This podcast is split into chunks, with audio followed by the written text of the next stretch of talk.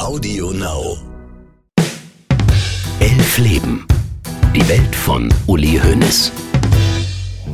Ich habe sogar überlegt, dann echt hinzuschmeißen. Ich hatte so nach einem halben Jahr habe ich gedacht, nee, hier in München, das ist mir echt zu viel, weil du darfst ja nicht verlieren, du musst ja nur gewinnen. Ich dachte ja, wenn ich fünf Spiele am Stück gewinne, also nicht ich, wir als Mannschaft, was wollen die denn noch hier? Also alle Verantwortlichen beim FC Bayern haben auch ihre Medienkontakte genutzt, um den Spielern mal eine mitzugeben. Und da war dann auch Uli Hoeneß ab und zu rigoros und hat äh, dann, sagen wir mal, die Spieler auch öffentlich bloßgestellt, was heutzutage ja eigentlich nicht mehr der Fall ist. Sowohl Uli Hoeneß als auch Franz Beckenbauer kannst du nicht shoppen. Wenn die eine Meinung haben, dann geben sie die raus. Und ob du da vorher was abgesprochen hast oder nicht, ja. Macht euch bereit für eine Liebesgeschichte, aber eine von den traurigen. Denn Uli Hoeneß wird sich von einem liebgewonnenen Freund trennen. Es ist für ihn der Beginn einer rastlosen Suche. Fast so rastlos wie meine Jagd nach den besten Stimmen für diesen Podcast. Jetzt bei Elf Leben. Mein Name ist Max Jakob Ost.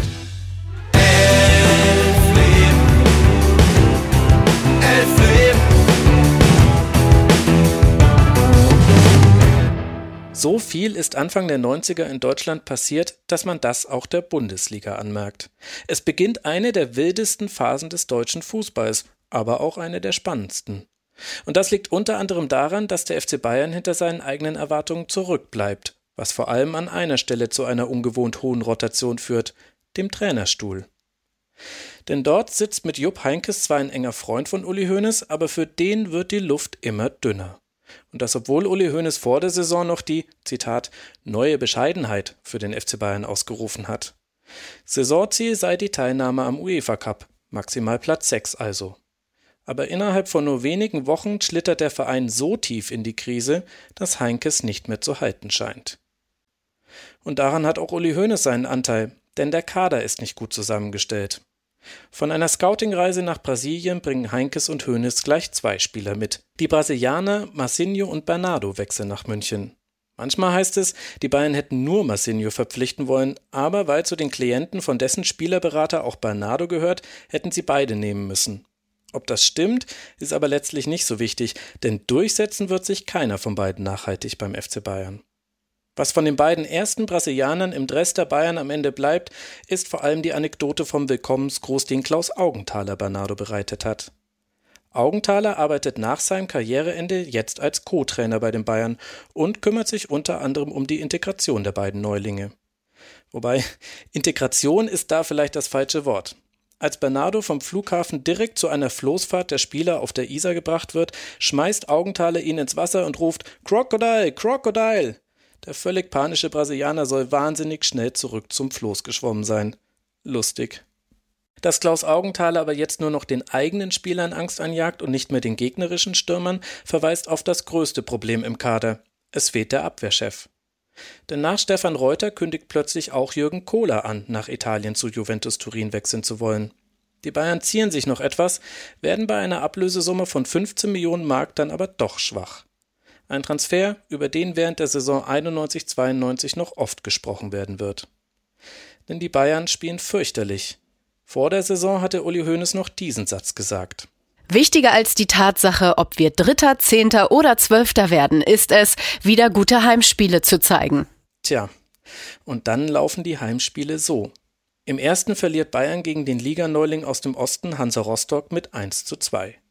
Im nächsten scheiden sie in der zweiten Runde aus dem DFB-Pokal aus.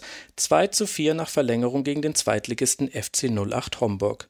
Selbst Manfred Ommer, Präsident von Homburg, ist nach dem Spiel erschüttert. Ich habe den Eindruck, dass es, ich weiß nicht, das gar nichts. Ich kann es nicht richtig erklären. Also es tut mir eigentlich ein bisschen leid, dass da wirklich so wenig vorhanden ist. Mitleid vom Gegner. So weit ist es gekommen.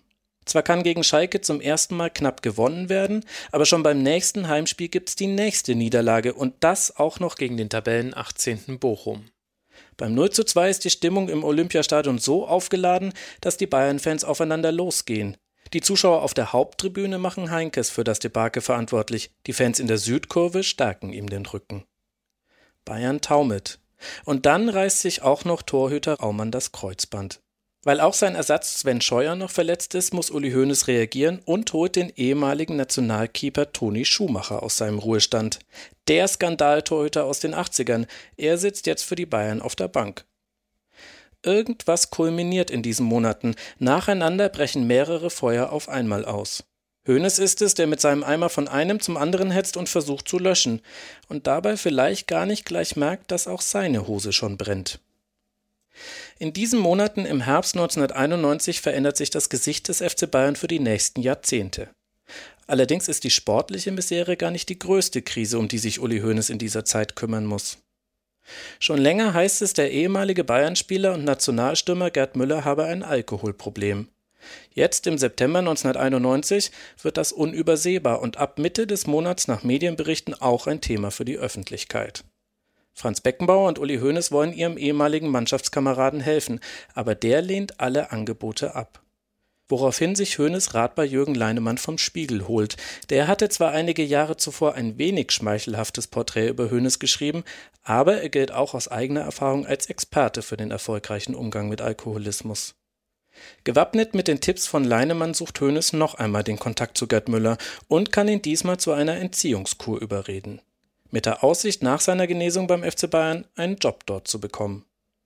Hoeneß besorgt ihm Kleidung, Geld und begleitet ihn in eine Entzugsklinik in Murnau.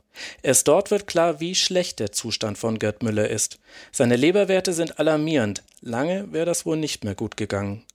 Müller kommt auf die Intensivstation, muss ans Bett gefesselt und in ein künstliches Koma versetzt werden. Nach ein paar Tagen hat er das Schlimmste hinter sich und es geht aufwärts. Hoeneß besucht ihn fast täglich in der Klinik und sorgt auch dafür, dass Gerd Müller aus seinem Vertrag mit einer Boulevardzeitung herauskommt. Die hatte sich die Exklusivrechte an Müllers Geschichte für eine gute Summe vom inzwischen klammen Ex-Profi gesichert. Es geht gut. Gerd Müller überlebt seine Sucht und kommt weg vom Alkohol. Beim FC Bayern beginnt er wenige Wochen später als Jugendtrainer. Er wird für den Rest seines Berufslebens beim Verein arbeiten. Während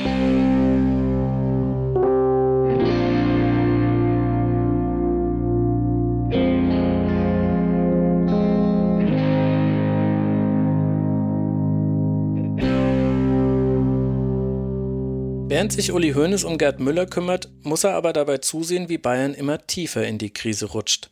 Die Münchner verlieren in Hamburg und kommen beim irischen Cork City in der ersten Runde des UEFA Cups nicht über ein 1:1 hinaus.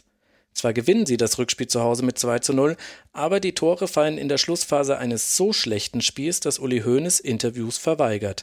Er müsse sich jetzt erst einmal fassen. Aber als Bayern dann auch zu Hause gegen die Stuttgarter Kickers mit 1 zu 4 verliert, ist die Zeit von Heinkes bei den Bayern vorbei. Auch wenn das Hoeneß widerstrebt. Wo er nur kann, macht er klar, Heinkes und er, das ist eine enge Beziehung. Wenn das hier seine Firma wäre, würde Heinkes bleiben, sagt Hoeneß. Und dass er auch in zehn Jahren kein einziges schlechtes Wort über ihn verlieren würde. Er handelt also gegen seine Intuition, wenn er sich letztlich dem Druck von Fans, Medien und auch des Präsidiums beugt. Hoeneß bestellt Heinkes und seinen Co-Trainer Egon Cordes zu sich nach Hause und teilt ihnen mit, dass sie entlassen sind. Danach spielt die Runde noch bis spät nachts Karten. In den letzten vier Jahren sei mein Partner gewesen, sagt Hoeneß nach der Entlassung. Jetzt seien er und Heinkes Freunde. Noch Jahre später bezeichnet Uli Hoeneß die Entlassung als seine größte Fehlentscheidung. In einem Groschenroman wäre Heinkes die frühe Jugendliebe, die wegen eines Missverständnisses auseinanderbricht. Und jeder neue Partner muss sich aber an ihr messen lassen. Das passiert jetzt öfter als jemals zuvor in der Bundesliga-Geschichte des FC Bayern. Fast so regelmäßig wie in einer der beliebtesten Fernsehsendungen dieser Zeit heißt es ab jetzt immer wieder: Uli, wer wird dein Herzblatt? So, lieber Uli, jetzt musst du dich entscheiden. Wie wäre es mit Kandidat 1, der 33-jährige Sören aus Kopenhagen? Der quirlige Däne mit dem Türsteherblick hat deinen Verein ja schon einmal nach vorne gebracht als Spieler. Mit ihm wäre der Europapokal sicher gewesen, hast du zumindest mal gesagt. Und jetzt könnte Sören deinen Spielern mal zeigen, wie man gegen die Stuttgarter Kickers nicht verliert, sondern mit mindestens 3 zu 0 gewinnt. Zwar hat er keinen Trainerschein, aber so viele andere hatten den vor ihrer ersten Station auch nicht. Beckenbauer in der Nationalmannschaft, Cruyff in Barcelona Olsen bei Brøndby. Ach so, und Beckenbauer und Rummenigge haben beide auch schon abgesagt. Sie wollen nicht neuer Trainer werden. Also, lieber Uli, jetzt musst du dich entscheiden. Wird Sören dein neues Herzblatt?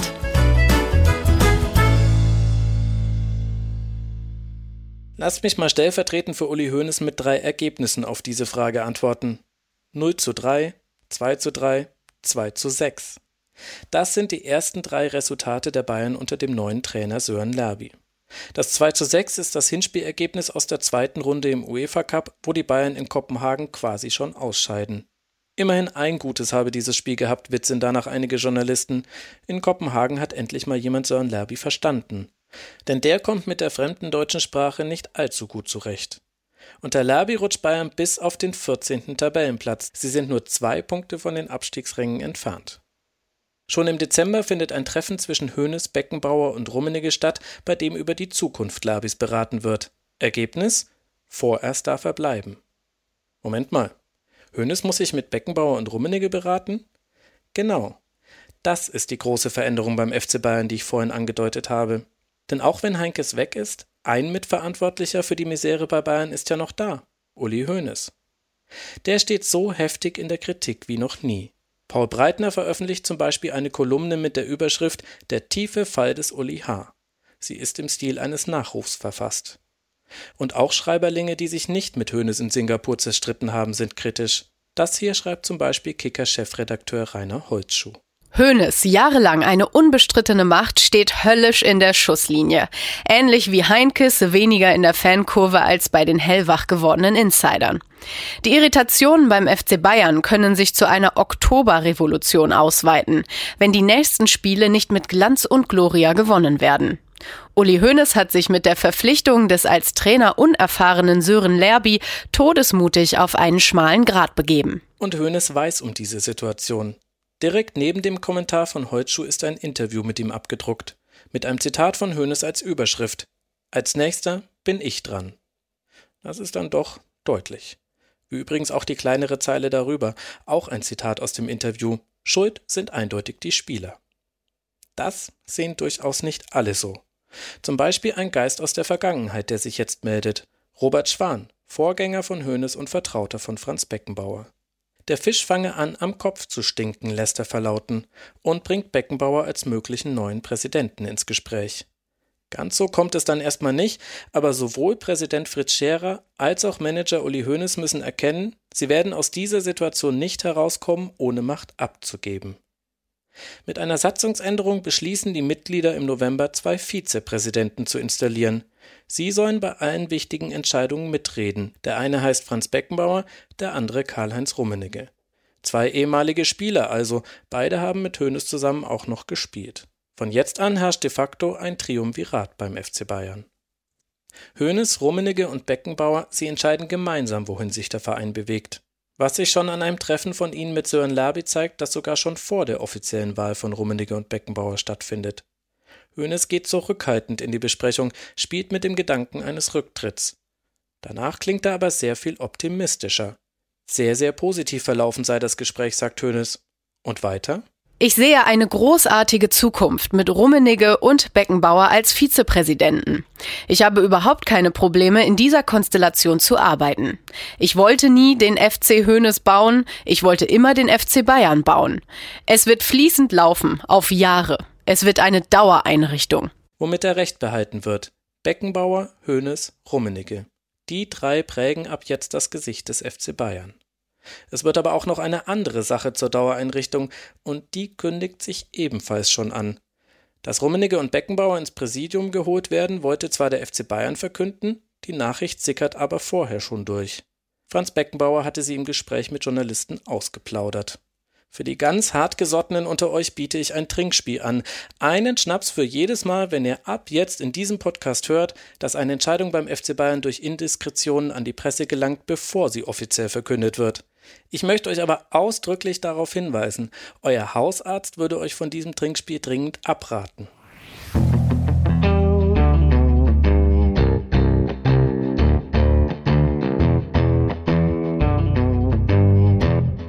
Mann, ich bin echt froh, diesen wilden Ritt namens Elfleben nicht alleine bestreiten zu müssen.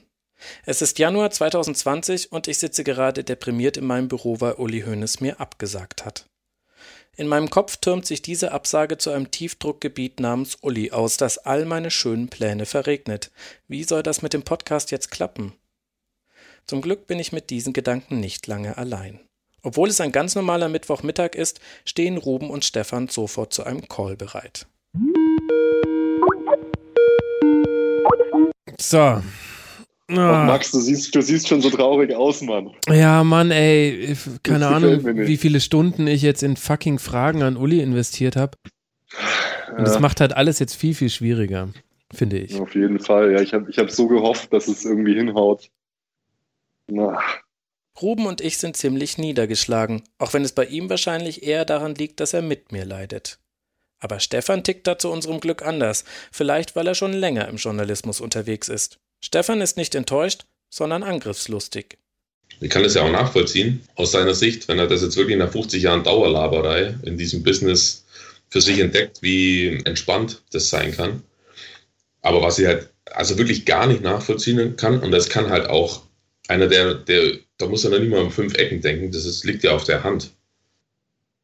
Also jetzt bei, bei dem nächsten größeren Ding, und das ist es ja jetzt, da nicht die Gelegenheit zu nutzen, so eine Sache vielleicht auch mal äh, glatt zu ziehen. Das ist halt nicht, also für mich ist das absolut nicht nachvollziehbar. Und wenn ich weiß, wie die, wie die Person Hönes oder wenn ich vermute zu wissen, wie die Person Hönes an und für sich so tickt, dass er ja normalerweise, also auf die kleinste Zeitungsmeldung in irgendeiner Mixzone in Paderborn nach dem 6-0, du, du musstest den ja nur anpieksen, dann ist der explodiert. Das mhm. war ja wirklich im Zwei-Wochen-Takt so. Wenn man das dann vor Augen hat, dann ist es noch unverständlicher. Ja, da hat Stefan schon recht. Das ist echt unverständlich.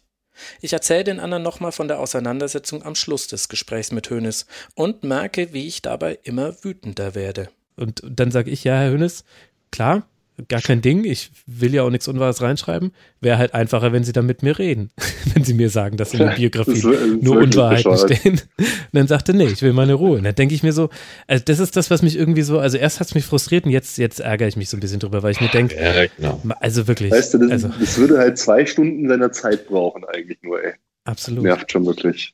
Und was, und was habe ich ihm alles für Zugeständnisse gemacht, von wegen kein Schnitt innerhalb von Frage und Antwort und, äh, und jetzt auch im zweiten Fax. Also, dass ich kein Arschloch bin, müsste er schon gecheckt haben. Und dann, dann fragt man sich ja. halt schon, ja, wem willst du denn dann eigentlich noch Interviews geben in deinem Leben? Nur noch die, die eine Millionenreichweite haben. Wahrscheinlich. Ich denke, das ist die Antwort. Genauso wird es wahrscheinlich sein. Wie ätzend das halt einfach ist, dass mit der Absage von Hönes vermutlich auch so viele andere Türen für uns ins Schloss fallen. Was für ein Mist. Wir gehen jetzt gemeinsam die nächsten Schritte durch und was das jetzt heißt. Da sagt Stefan einen Satz, der noch ganz wichtig für diesen Podcast werden wird. Hönes weiß die Konsequenz dessen ja auch. Er ist ja nicht doof. Trotzdem kann ich persönlich jetzt aus reiner, aus, mit meinem normalen Menschenverstand nicht nachvollziehen, wie er jetzt so kategorisch, also zumindest Stand heute, das muss ich dazu sagen, kategorisch sagt, nö, mache ich auf gar keinen Fall. Auch nicht, wenn ich weiß, dass es vielleicht nur zwei oder drei Stunden meiner kostbaren Zeit beansprucht. Ja. Ich glaube, ich glaube, weil ich gerade gesagt habe, Stand heute, ich glaube, dass, es, dass die Tür noch nicht ganz zu ist zu ihm. Okay. Wenn er, wenn er mitbekommen hat, was da passiert. Ja. Mhm. Man hört mich zwar zweifeln, aber auf diesen Punkt werden wir in den kommenden Tagen immer wieder zurückkommen. Letztlich fällt in diesem Moment eine Entscheidung, wir wussten es bloß damals noch nicht. Dieser Podcast hier, der wird noch nicht abgeschlossen sein, wenn die erste Folge online geht, denn das ist unser Fuß in der Tür von Uli Hoeneß.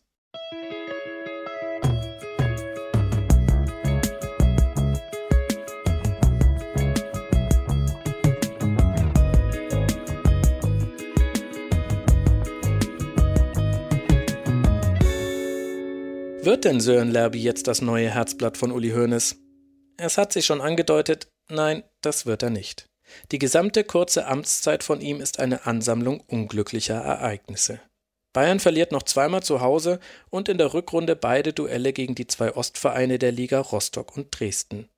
Nach einem 0 zu 4 auf dem Betzenberg gegen Kaiserslautern ist klar, das wird eine echte Horrorsaison. Jetzt geht der Blick nur noch nach unten. Hönes sagt nach dem Spiel, man könne jetzt nichts mehr mit dem Mantel der Nächstenliebe überdecken. Und Franz Beckenbauer hatte schon einige Tage zuvor fröhlich über neue Bayern-Trainer gesprochen. Rehagel, Daum, Hitzfeld oder der Nationaltrainer Jugoslawiens Osim wären doch interessant für Bayern. Hoeneß und Rummenigge sind irritiert. Hatte man sich nicht darauf geeinigt, das erstmal lieber intern zu behandeln? Nun denn. Nach dem Lautern-Spiel wird Lerby entlassen. Aber, sehen wir es mal positiv, vielleicht findet Uli Hoeneß ja jetzt sein Herzblatt. So, lieber Uli, weiter geht's mit Kandidat Nummer 2. Der 54-jährige Erich aus Wuppertal hat schon so viel in der Bundesliga erlebt. Schon mit 30 war er Trainer von Rot-Weiß Essen. Auch Eintracht Frankfurt und der erste FC Kaiserslautern haben sich schon Anweisungen vom Mann mit der Mittelmeerbräune geholt. Mit Leverkusen hat er sogar schon den UEFA-Pokal gewonnen. Der Franz wollte ihn schon im Winter holen, aber da hat der Erich sich beim Skifahren verletzt. Ja, ein Skihasel beim FC Bayern? Wäre das nicht was? Denn jetzt ist er ja wieder gesund. Und das Beste, er arbeitet gerade für euren Sponsor Opel. Das ist doch nur ein Anruf und er sitzt mit dir im Herzblatt-Hubschrauber. Also, wie entscheidest du dich, Uli? Wird Erich vielleicht dein Herzblatt? Hoeneß sagt ja. Beziehungsweise Beckenbauer sagt ja. Der ruft Ribbeck an und holt ihn zu den Bayern, angeblich damit er selbst den Trainerjob nicht machen muss. Hoeneß lässt zwar verlauten, die Entscheidung sei gemeinsam getroffen worden, aber daran kann man Zweifel haben. Denn das Scheitern von Labi bei Bayern ist auch sein Scheitern. Ach so, und übrigens, auch die Info, dass Ribbeck neuer Trainer wird, sickert wieder vor der offiziellen Verkündigung zur Presse durch. Prost. Immerhin, den Absturz in die zweite Liga kann Ribbeck verhindern. Nach einem 5 zu 2 gegen Wattenscheid am 35. von 38 Spieltagen ist klar, Bayern darf auch in der nächsten Saison in der ersten Liga mitspielen. Das ist dann aber auch die einzige gute Nachricht in dieser Saison. Stellvertretend für eine Saison zum Vergessen steht das letzte Spiel der Bayern in Karlsruhe. Dort verlieren die Münchner mit 0 zu 3, was vor allem KSC-Trainer Winnie Schäfer freut. Der musste in den Wochen vor dem Spiel mitverfolgen, wie sich die Bayern mal wieder bei Karlsruhe für ihren Kader bedienen. Der hochtalentierte Mehmet Scholl wechselt zur neuen Saison an die Isar. Einer von mehreren Transfers, mit denen sich Bayern gegen die sportliche Bedeutungslosigkeit stemmt. Am Ende der Saison liegen sie auf Tabellenplatz 10. Das ist die schlechteste Platzierung seit 14 Jahren. Nur zwei Mannschaften haben in dieser Saison mehr Gegentreffer kassiert als die Münchner. Die Situation ist hochbrisant. Drei Trainer in einer Saison ins Brot gesetzt. Das Personal mit vermutlich unveräußerlichen Lückenbüßern, Berthold, Reinhard, Wouters, aufgestockt. Mindereinnahmen aus der Absenz vom UEFA Cup in Höhe von 5 bis 8 Millionen Mark. Abzüge bis zu 40 Prozent am leistungsbezogenen Vertrag mit dem Sponsor. Der FC Bayern sieht seine Zukunft so ungesichert wie seit einem Jahrzehnt nicht mehr. Präsident Scherer, wenn die Planung für die kommende Saison abgeschlossen ist, dann sind die Rücklagen aufgebraucht. Wie gewonnen, so zerronnen? So schreibt die Süddeutsche Zeitung über die Lage beim FC Bayern. Und die Planung für die kommende Saison, sie trägt deutlich die Handschrift von Beckenbauer und Rummenigge, wie es zum Beispiel in der Bayern-Chronik von Dietrich Schulze-Marmeling heißt.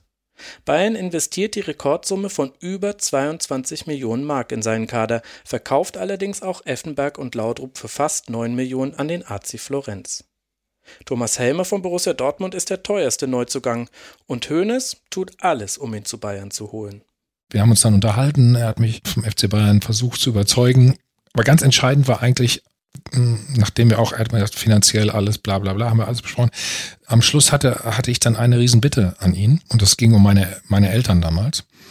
Mein Vater war Maler, hat damals in meiner Heimatstadt Bad Salzuflen die ganze Kirche alleine von außen sozusagen gestrichen und ist dabei vom Gerüst gefallen und hat sich relativ schwer verletzt, hatte dann eine, also im Rücken Wirbel gebrochen und so weiter und konnte also diesen Beruf nicht mehr ausführen.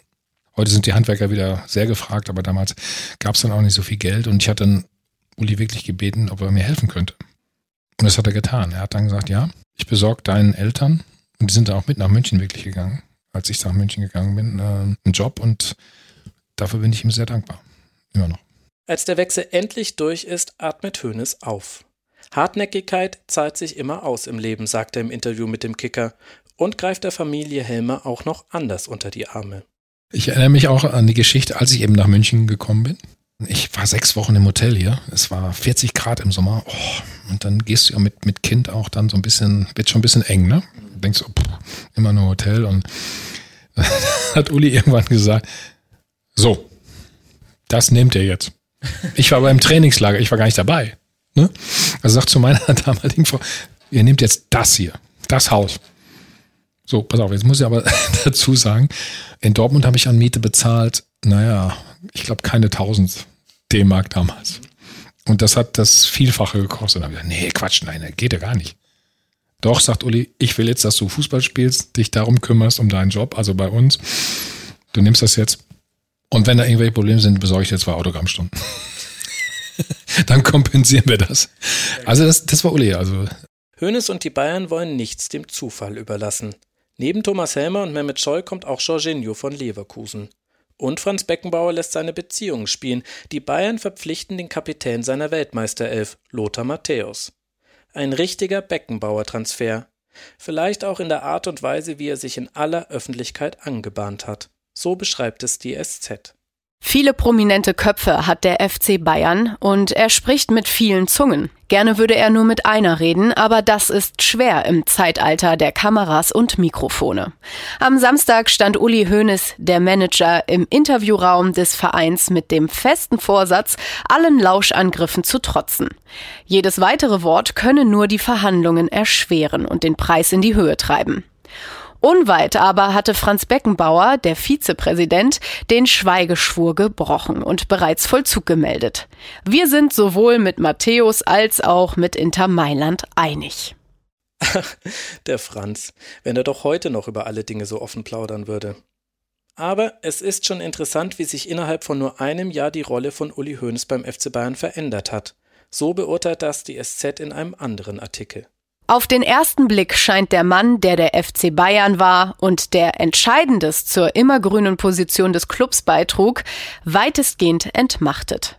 Die Führungsstrukturen im erfolgreichsten Verein der deutschen Fußballgeschichte sind verworrener geworden, nachdem jahrelang die Macht eindeutig verteilt war. Präsident Fritz Scherer, der administrative Repräsentant, stimmte zu, wenn Uli Hoeneß entschied. Und Schatzmeister Kurt Hegerich gab Geld dazu, das stets vorhanden. Seitdem Scherer im Pleitejahr 91 die fußballerischen Säulenheiligen Franz Beckenbauer und Karl-Heinz Rummenigge vom Sockel holte und sie um Mitarbeit beim FC Bayern anflehte, haben sich die Blöcke verschoben. Hoeneß beschreibt sich selbst gegenüber der Zeitung als sowas wie ein Elder Statesman. Er habe nicht weniger zu tun als früher, aber die Schwerpunkte hätten sich mehr in wirtschaftliche Bereiche verlagert. Nach außen hin kommt er mit der Umstellung also gut klar. Eine Zeit lang musste FC Bayern sogar fast komplett ohne ihn auskommen in diesem Herbst 1992. Weil er Fieber und unerträgliche Schmerzen hat, wird Hoeneß in ein Krankenhaus gebracht und dort notoperiert. Der Eingriff ist gefährlich, geht aber gut. Als Hoeneß aus der Narkose erwacht, fragt er als erstes nach dem Ergebnis seiner Bayern im DFB-Pokal gegen Borussia Neunkirchen. Sie haben gewonnen. Die Operation setzt Hoeneß aber so weit außer Gefecht, dass er für einige Wochen nur wenig arbeiten kann. Wenn wir uns mal erinnern, wie schnell er nach seinem Flugzeugabsturz wieder am Schreibtisch und im Stadion saß, muss das wirklich eine ernste Angelegenheit gewesen sein. Gut für seine Genesung ist dann sicherlich, dass es wenigstens sportlich in dieser Zeit besser läuft. Die Bayern von Erich Ribbeck starten mit fünf Siegen in die Saison und gehen als Herbstmeister in die Winterpause. Nur das Zweitrunden aus nach Elfmeterschießen gegen Dortmund im DFB-Pokal trübt das Bild. Allerdings lesen sich die Ergebnisse rosiger, als sie sich für manche Spieler anfühlen. Wie groß der Druck bei einem Verein wie Bayern München ist, erfährt auch der für viel Geld zu dieser Saison gekaufte Thomas Helmer. Für einen Abwehrspieler, wie kann man denn siebeneinhalb, eine gute Million D-Mark, aber trotzdem, das war, war Wahnsinn. Es war eine schwere Hypothek, muss ich ganz ehrlich sagen. Ja. Ähm, wir haben, glaube ich, die ersten fünf Spiele gewonnen, damals auch unter Erich Ribbeck. Und trotzdem haben, stand jeden, für mich gefühlt bis heute, jeden Montag in der Bild, die fünf müssen weg. Und ich stand immer an erster Stelle. und Argument war immer so ein bisschen ja, geschätztes Gehalt und äh, Ablösesumme. Bumm. War das ein krasser Unterschied zu Dortmund? Das war ein ganz krasser Unterschied. Ich habe sogar überlegt, dann echt hinzuschmeißen. Ich hatte Ach, so nach einem halben Jahr habe ich gedacht, nee, hier in München, das ist mir echt zu viel, weil du darfst ja nicht verlieren, du musst ja nur gewinnen. Ich dachte ja, wenn ich fünf Spiele am Stück gewinne, also nicht ich, wir als Mannschaft, was wollen die denn noch hier? Also hm, ich habe sogar ein, zwei Tore gemacht und denke so, Ja. Ja, läuft doch. Ja, eigentlich dachte ich, es läuft. Und das, das, ich habe dann echt gedacht, das schaffe ich nicht. Also ich halte das nicht aus. Vom Druck her, Druck ist immer so ein, ich weiß, äh, kein besonders nettes Wort oder geschätztes Wort mittlerweile, aber das war damals so. Das, so habe ich es empfunden. Ne? Zum Glück für Thomas Helmer dominieren aber bald andere die Schlagzeilen, denn in der Rückrunde liefert sich Uli Hoeneß eine Auseinandersetzung mit Lothar Matthäus. Hoeneß bezeichnet den Kapitän der Münchner als den Pressesprecher von Bayern. Auf dem Platz aber, da sei er nur einer von vielen. Und er kritisiert das enge Verhältnis von Matthäus zu einigen Zeitungen mit den Worten: Der Tag kommt noch, wo er am Freitagabend die Note vom Samstag hat. Matthäus reagiert darauf so. Uli kann sich nicht alles erlauben, auch wenn er meint, er ist der liebe Gott. Vielleicht steht er zu wenig in der Zeitung, seit Beckenbauer und Rummenigge da sind und er weniger zu sagen hat. Ich erzähle euch von dieser Auseinandersetzung deshalb, weil das noch wichtig werden wird. Zwischen Hoeneß und Matthäus geht es über Jahre hinweg hoch her. Und ganz kann ich das nicht von dem Fakt lösen, dass Matthäus eher ein Wunschspieler von Beckenbauer als von Hoeneß war. So ist dann Lothar Matthäus auch nach dem wichtigsten Spiel der Rückrunde der Sündenbock für eine Niederlage wenn auch diesmal sein Trainer höchst selbst mit ihm unzufrieden ist. Am 28. Spieltag reist Bayern als Tabellenführer nach Bremen zu Verfolger Werder. Das liegt zu diesem Zeitpunkt zwei Punkte hinter dem Bayern. Erster gegen Zweiter, Bayern gegen Werder. Es bahnt sich ein Treppenwitz der Bundesliga-Geschichte an. Das Spiel beginnt gut für die Münchner nach einem tollen Ball von Mehmet Scholl auf Christian Ziege. Das Zusammenspiel der beiden ist perfekt und das Tor auch.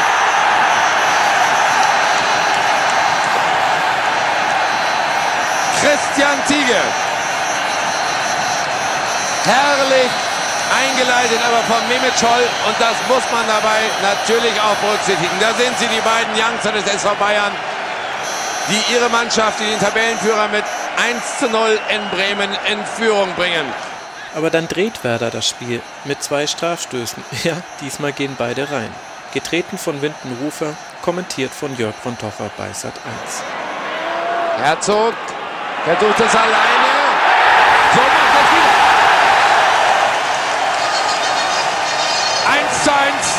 Winton Rufers 13. Saisontor.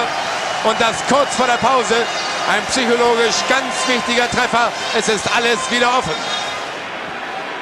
Kein Abseits. Herzog. Gospodarek. Das gibt noch einen Elfmeter. Oder? Ja, ja, ja, ja, ja. Gelbe Karte dazu. Wieder Rufer.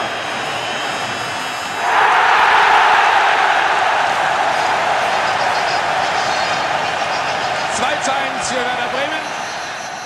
Am Ende gewinnt Werder mit 4 zu 1 und ist nach diesem Spiel punktgleich mit dem Tabellenführer Bayern. Und wie schon beim Duell 1986, das ja damals von Sat1 übertragen wurde, sagt auch diesmal die Berichterstattung über die Partie einiges über das Verhältnis zwischen Fußball und Fernsehen zu dieser Zeit aus. Wegen ihrer Bedeutung wird die Partie auf Montagabend verschoben. Schon am Freitag spielt Bayern sein nächstes Spiel in der Liga, was die SZ folgendermaßen kommentiert. Seit die TV-Schaffenden den Fußball bezahlen, bestimmen sie auch die Spieltage. Die Vereine nehmen gerne das Geld, hetzen dafür von Termin zu Termin. Die alte, beschauliche und überschaubare samstägliche Runde ist längst dahin.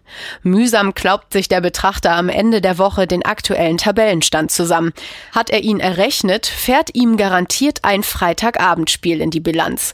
Es kommt noch so weit, dass alle neun Spiele auf sieben Tage der Woche verteilt werden.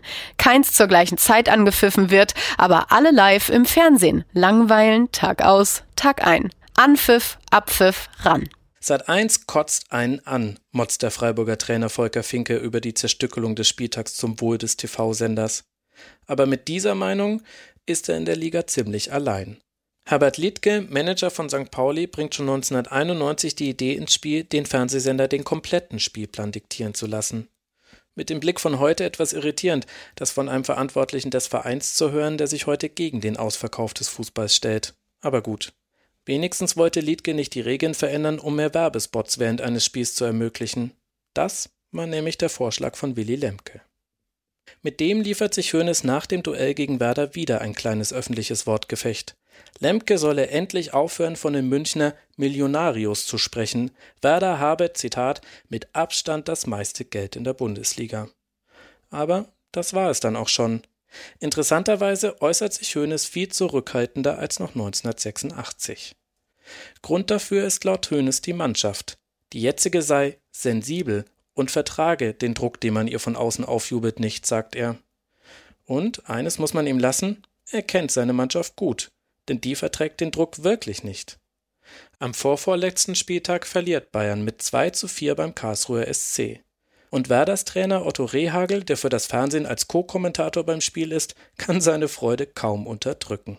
Oh. Aber jetzt Schütterle, Schütterle, Schütterle, das ist es. Weltklasse, Weltklasse, Weltklasse.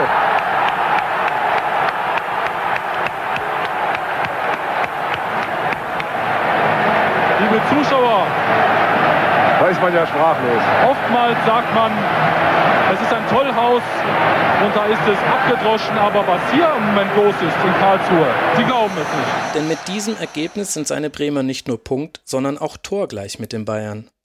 Am Ende können die Münchner zwar noch auf 2 zu 4 verkürzen, aber wie die Stimmung ist, das verdeutlicht ein Interview, das Thomas Hermann mit Erich Ribbeck führt. Erich Ribbeck, haben Sie eine Erklärung für dieses Desaster? Jetzt eine Schnellerklärung äh, Erklärung kann ich schlecht geben. Wir, haben wir wollten versuchen, den 3 zu 0 Rückstand der ersten Halbzeit zu verkürzen, aber das Gegenteil ist jetzt eingetreten. Jetzt müssen wir sehen, was weiter passiert und versuchen, Schadensbegrenzung zu machen. Aber immerhin ist es ja auch mal zum 3 zu 0 gekommen, ne? Das ist richtig, ja. Aber Sie können jetzt nicht von mir verlangen, dass ich Ihnen jetzt sage, warum wir 3 zu 0 zurückgelegen haben. Da brauchen wir ein bisschen längere Zeit. Richtig Ärger im Bauch wahrscheinlich. Nein, ich bin erfreut, dass wir 4-0 zurückliegen. Entschuldigung. Danke sehr.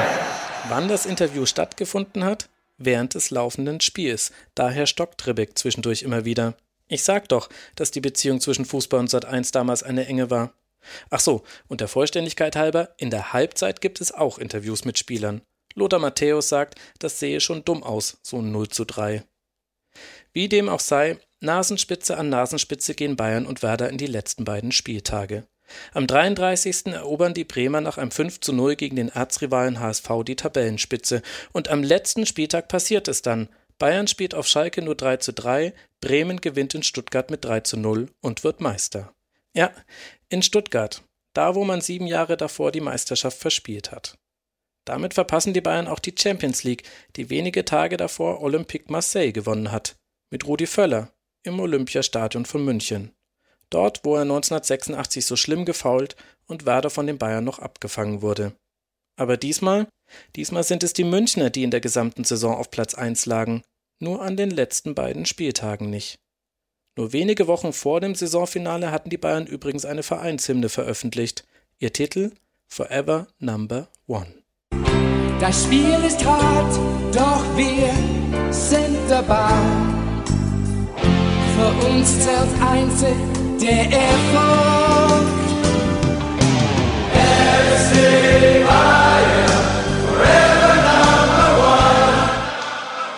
Ach Gott, wie oft ich dieses Lied selbst gesungen habe. Dabei geht der Text ja echt mal überhaupt nicht.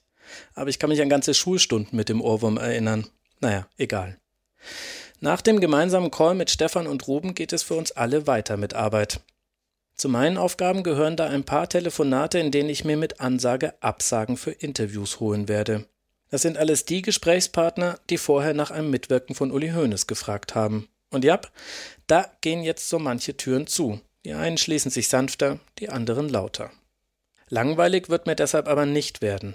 Mein Terminkalender für die nächsten Wochen sieht aus wie ein Flickenteppich. Ich fahre nach Ulm und freue mich über die netten Stunden im Vereinsheim des VfB und im Ruderclub an der Donau. Bevor ich zurück nach München düse, schaue ich noch am Eselsberg 1 vorbei, dort wo früher die Metzgerei Hönes war. Da ist jetzt ein Getränkemarkt.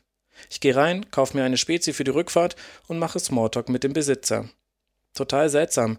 Obwohl ich mich ohne Navi heillos verfahren hätte, habe ich das Gefühl, ich wäre schon hundertmal hier gewesen. In München erwartet mich vor meiner Haustür schon einer der Frankfurt-Fans, die ich im Studium kennengelernt habe. Basti ist zu Besuch im Süden und übernachtet bei mir. Ich bin der perfekte Gastgeber, begrüße ihn, schließe uns die Tür auf und höre als erstes mit ihm in meine Aufnahmen aus Ulm rein. Mein Puls geht traditionell nach Interviews nämlich erst dann runter, wenn ich überprüft habe, ob alles gut klingt und die Datei dann doppelt abgespeichert ist. Und die Angst, dass eine Aufzeichnung technisch nicht geklappt hat, die werde ich jetzt noch oft durchstehen müssen. Ende Februar spreche ich mit Bulle Roth, fahre tags darauf nach Bremen und interviewe gemeinsam mit Stefan Willi Lemke, reise weiter nach Hamburg und spreche dort mit Peter Bietzer und noch einer Person, von der ihr später hören werdet. Aus dem Hotel in Hamburg moderiere ich den Rasenfunk zum Spieltag, besuche eine andere Fußball-Talk-Sendung und zwei Hintergrundgespräche zum Podcast später geht es dienstags schon zurück nach München. Die gesamte Zugfahrt über sitze ich am Schnitt der Interviews, denn in etwas mehr als 24 Stunden muss ich schon wieder weiter. Christoph Daum und Karl-Heinz Thien warten in Köln auf mich. Jeden Tag geht es mit kleinen Schritten ein Stückchen den Mount Everest hoch. Das Basislager ist endlich verlassen. Es ist super anstrengend, aber ich will das jetzt durchziehen und allein das treibt mich voran. Wird schon auch ohne Sherpa gehen, sage ich mir, wenn mich mal wieder die Zweifel packen. Hauptsache, es geht weiter. Fußballer denken von Spiel zu Spiel, ich von Interview zu Interview. Vielleicht hätte ich nicht immer zum Gipfel hochblicken, sondern mich mal umdrehen sollen. Denn dann hätte ich gesehen, dass sowieso gleich alles zum Stehen kommen wird.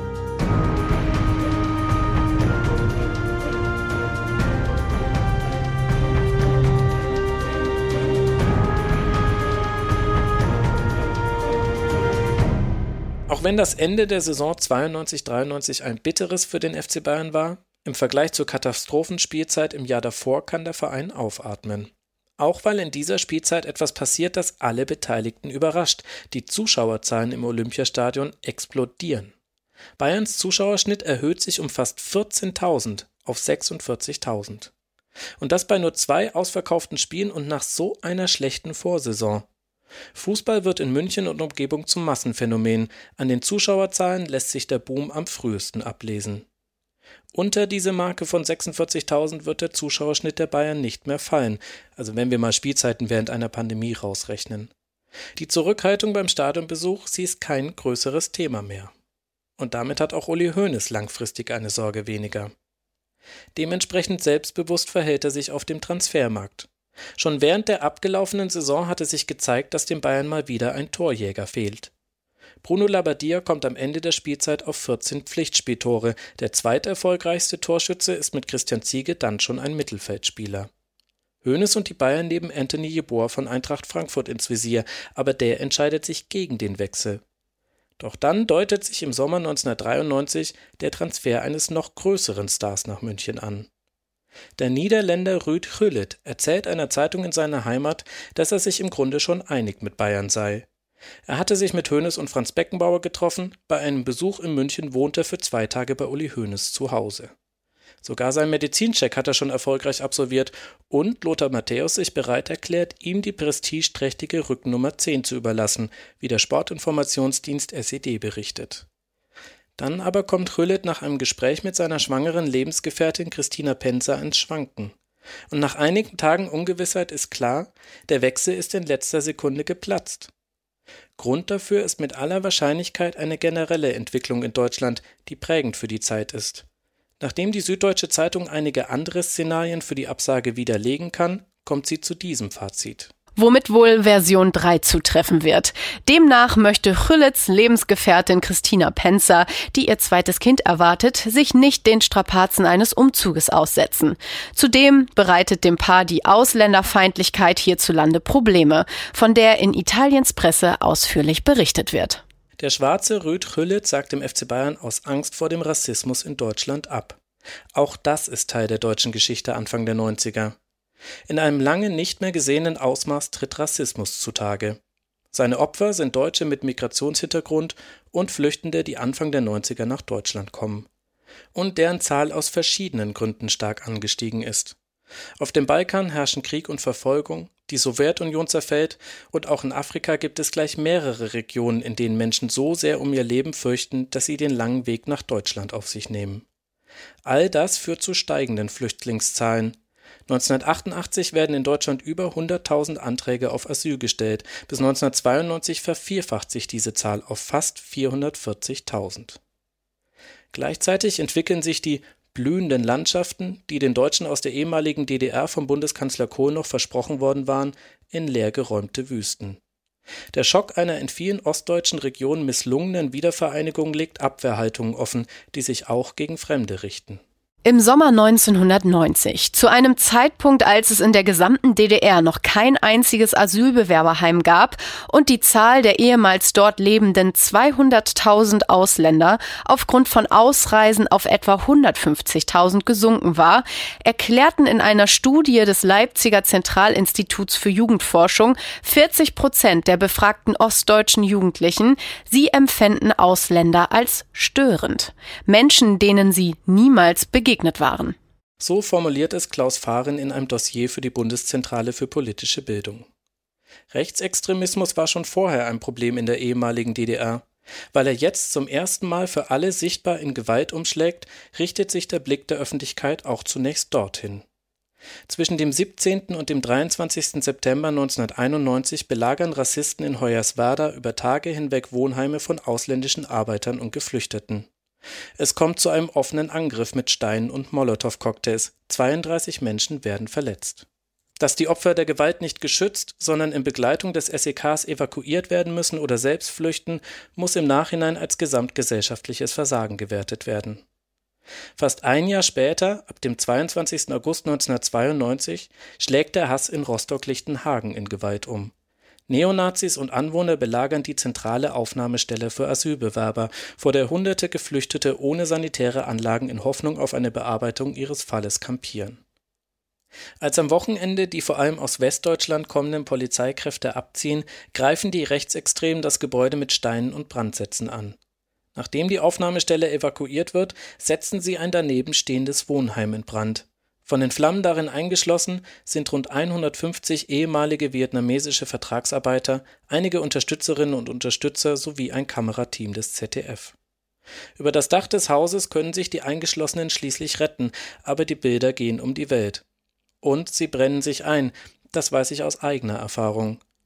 Ich war zu diesem Zeitpunkt sieben Jahre alt, und es sind vier Bilder, die ich aus dieser Zeit meiner Kindheit im Fernsehen gesehen und danach nie wieder vergessen habe.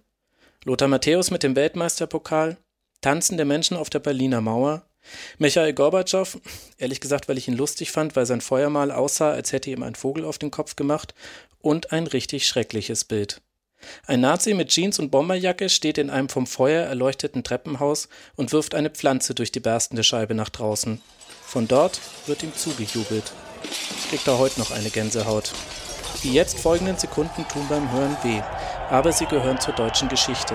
Wenn euch das triggern könnte, empfehle ich euch 30 Sekunden nach vorne zu spulen.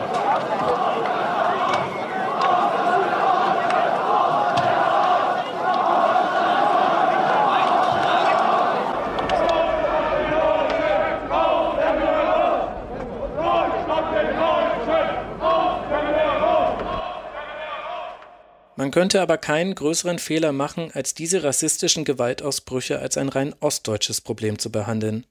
Auch in Mannheim kommt es zum Beispiel zu Unruhen. Und am 23. November 1992 sterben in Mölln zwischen Schwerin und Hamburg bei einem Brandanschlag auf zwei von türkischen Familien bewohnte Häuser ein 10- und ein 14-jähriges Mädchen sowie ihre Großmutter. Ende Mai 1993, wenige Tage vor dem Ende der Bundesliga-Saison, legen drei Neonazis in Solingen in einem Zweifamilienhaus Feuer. Fünf Menschen mit türkischer Abstammung sterben, 14 weitere werden zum Teil lebensgefährlich verletzt. Das ist der Kontext der Absage von Ruth Chrüllit. Auch wenn es bis heute keine eindeutige Aussage von ihm dazu gibt, warum er nicht nach Deutschland zum FC Bayern wollte, es wäre angesichts des offenen Rassismus nachvollziehbar. Der Fußball und auch große Teile der deutschen Bevölkerung haben sich gegen den Anfang der 90er wieder offen zutage tretenden Rassismus gestellt. Im Dezember 1992 positionieren sich mehr als 350.000 Menschen in München in einer Lichterkette gegen Fremdenhass auf der Straße. München leuchtet an diesem Abend in einer Art und Weise, die Thomas Mann stolz gemacht hätte. Auch Uli Hoeneß steht in dieser Kette. Nicht als Manager, sondern als Mensch habe er sich dazu aufgerufen gefühlt, sagt er. Zuvor hatte er sich auch bei der bundesweiten Plakataktion Mein Freund ist Ausländer beteiligt. Beide Beispiele können aber durchaus stellvertretend für das Engagement des gesamten deutschen Fußballs gegen Rassismus gesehen werden. Über Symbolik geht es nicht hinaus, auch Anfang der 90er, als Wohnheime brennen und Menschen sterben. 1992 waren die Bundesligisten mit dem Schriftzug Friedlich miteinander, mein Freund ist Ausländer aufgelaufen. Im Oktober 1993 findet zudem ein Spiel der deutschen Nationalelf gegen eine Mannschaft aus in der Bundesliga spielenden Ausländern statt Der Profifußball kann zwar als das vielleicht prominenteste Feld in Deutschland gesehen werden, in dem die Integration von Ausländern schon erfolgreich gelebt wird, aber vielleicht lässt ihn genau dieser Umstand über Rassismus in seinem Umfeld leichter hinwegsehen. Und in welche Schubladen selbst die größten ausländischen Stars der Bundesliga noch gesteckt werden, zeigt eine Frage des Spiegel an Anthony Jeboa von Eintracht Frankfurt im Jahr 1992. Frage des Spiegel. Sie reden oft von Leistung, fahren ein BMW, wohnen im Reihenhaus mit Schrankwand und Vorgarten. Ist Ihnen bewusst, dass Sie wie ein deutscher Musterbürger wirken? Antwort Jeboa. Soll ich ein Lagerfeuer im Wohnzimmer machen? Ich fühle mich wohl so, ich verstelle mich nicht. Die Antwort ist natürlich spitze und schlagfertig. Aber denkt mal über die Frage nach. Weil der in großen Anführungszeichen Ausländer von Leistung spricht, im Reihenhaus wohnt und einen BMW fährt, ist er plötzlich so irritierend deutsch, dass danach gefragt werden muss? Klar, der Fußball kann nichts für diese Frage. Aber angesichts der aktuellen Probleme in Deutschland, die sich auch im beliebtesten Volkssport zeigen, frage ich mich schon, was man aus den Ereignissen Anfang der 90er lernen kann. Es wäre natürlich ungerecht vom Fußball zu verlangen, alleine die Gesellschaft zu verändern. Aber genau hinschauen muss er trotzdem. Wohin reine Symbolpolitik führen kann, lässt sich auch am Fußball ablesen. Wenn man sich mal anschaut, wer die deutsche Nationalmannschaft bei ihren Auswärtsspielen so begleitet oder wie rechtsradikale Fangruppierungen sich wieder für alle sichtbar in manchen Fankurven breit machen. Oder beim FC Bayern selbst, bei dem jetzt hier in diesem Moment noch rassistische Vorfälle im eigenen Nachwuchsleistungszentrum aufzuklären sind. Und vielleicht liegt einer der Gründe, warum das heute wieder möglich ist, auch im Verhalten des deutschen Fußballs damals, Anfang der 90er. Es ging nicht über Worte und Bilder hinaus. Und an einigen Stellen hat man sich einfach die Welt schön geredet. Vor diesem Hintergrund fassen zwei Zitate von Uli Hoeneß die ganze Problematik gut zusammen. Anlässlich der Lichterkette gegen Fremdenhass lobte die Fanszene der Bayern dafür, weitgehend frei von Rassismus zu sein. Unsere Südkurve ist geradezu ein Paradies, sagt er. Aber selbst wenn wir den typischen höhnischen Superlativ rausrechnen aus der Aussage, zu der Zeit, zu der er das gesagt hat, im Jahr 1992, stimmt das so einfach nicht. Die Bayern-Fans waren nie offen rechtsradikal und sind heute dank der organisierten Fanszene klar und deutlich gegen Antisemitismus und Rassismus positioniert. Aber komplett frei von Rassismus ist die Kurve damals sicher nicht. Und außerhalb der Reihen der Ultras ist sie es auch heute nicht, das habe ich selbst schon miterlebt. Was uns zur Frage zurückbringt, aber was soll denn der Fußball dann gegen Rassismus tun? Wie hilflos man diesem gesamtgesellschaftlichen Problem gegenübersteht, zeigt dann das zweite Zitat von Hoeneß. Wann immer Spieler wie Sané oder Jeboa beleidigt wurden, sagt Hoeneß, haben wir uns über Durchsagen dagegen gewandt. Im Artikel, in dem er so zitiert wird, wirkt es, als sei er sich sicher, damit alles in seiner Macht Stehende getan zu haben. Aber vielleicht müssen wir uns heute, fast 30 Jahre nach dem Pogrom in Rostock-Lichtenhagen und Hoyerswerda eingestehen, mit Lautsprecherdurchsagen, werden wir Rassismus in Deutschland nicht mehr Herr werden. Im Fußball genauso wie außerhalb davon.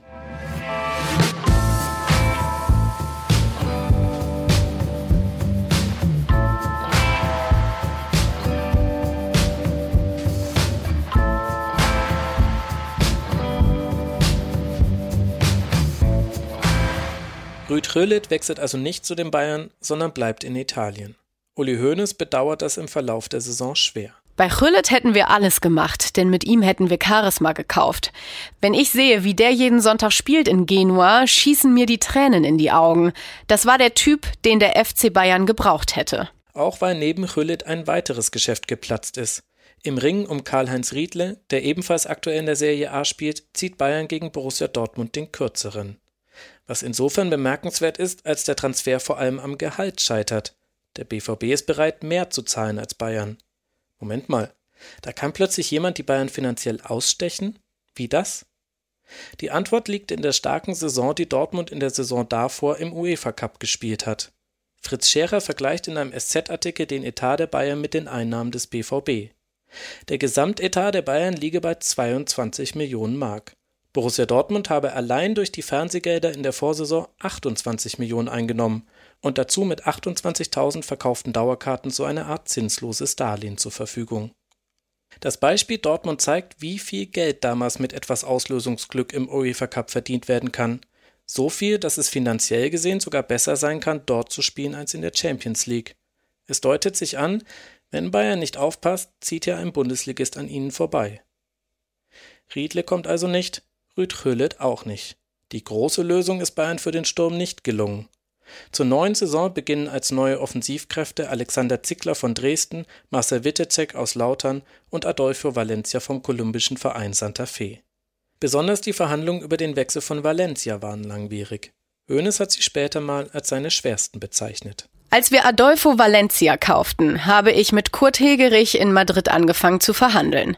Nach anderthalb Tagen waren wir noch nicht fertig. Dann hat Hegerich zu den Valencia-Leuten gesagt, meine Herren, ich muss heute Abend unbedingt nach Hause fliegen, ich habe dort einen wichtigen Termin.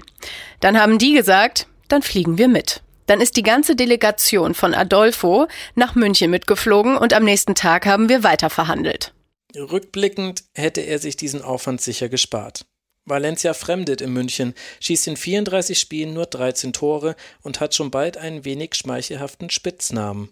Weil beim Torschusstraining so viele seiner Bälle nicht aufs Tor, sondern in die Bäume dahinter fliegen, heißt er bald der Entlauber. Bayern startet schlecht in die Bundesliga-Saison und hat auch in den Pokalwettbewerben zu kämpfen. Sowohl im DFB-Pokal gegen Schalke als auch in der ersten Runde des UEFA-Cups gewinnt Bayern nur dank Treffern von Christian Ziege in der letzten Spielminute. Beim 3:2 gegen Schalke in der letzten Minute der Verlängerung, beim 4:3 gegen Twente Enskede in der 90. Minute und jeder kann diese dramatisch knappen Siege sehen. Denn mit der ersten Runde des UEFA Cups erreichen die Fernsehübertragungen von Fußballspielen in Deutschland einen neuen Höhepunkt. So schreibt die Taz darüber.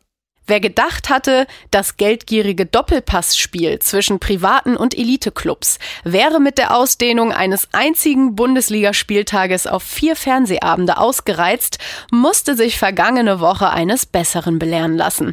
Alle sechs Erstrunden Europacup-Spiele mit deutschen Teams gingen live auf den Sender. Mit DFB-Pokal und Bundesliga konnte man in zehn Tagen neun Live-Übertragungen sehen. Das ist selbst Uli Hoeneß zu viel. Dem Kölner Stadtanzeiger sagt er, ich bin bereit, die Bremse zu ziehen. Wir müssen darauf achten, dass nur Top-Ware übertragen wird. Yep, er spricht von Fußballspielen als Ware und will mit Pay-per-View gegensteuern. Der Zuschauer muss dann nur für das bezahlen, was er tatsächlich sehen will. Sagen wir mal 5 Mark pro Spiel. Wenn 5 Millionen Menschen schauen, sind wir bei 25 Millionen Mark pro Spiel. Das ist mal wieder ein Beispiel für die spezielle Sicht, die Uli Hoeneß auf den Fußball hat. Natürlich wäre für eine Mannschaft wie Bayern Pay-per-View attraktiv. So manch anderer deutscher Verein dürfte aber auch sehr froh darüber gewesen sein, dank der Qualifikation für den Europapokal überhaupt mal im Fernsehen übertragen zu werden. Aber Bayern ist schon zu dieser Zeit eben kein normaler Bundesliga-Verein mehr. Was auch Hoeneß sagt.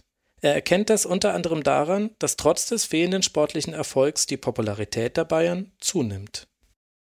Im Herbst 1993 wächst der Verein je Woche um bis zu 70 neue Mitglieder und verkauft Fanartikel für 300.000 Mark.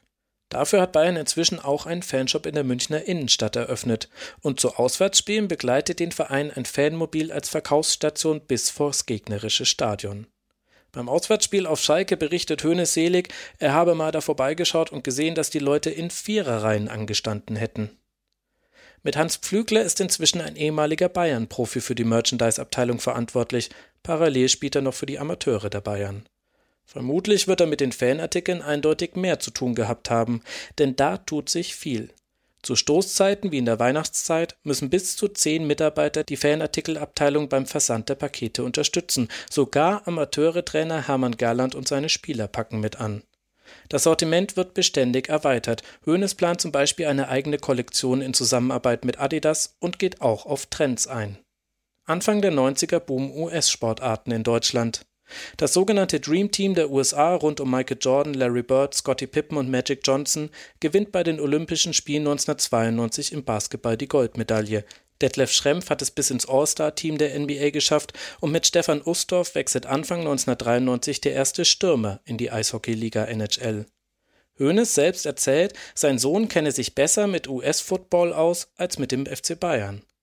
Dementsprechend genau verfolgt er diese Entwicklung und versucht davon zu profitieren. Natürlich habe man auch Produkte im Fanshop, die sich am Stil des amerikanischen Merchandise orientieren, sagt er.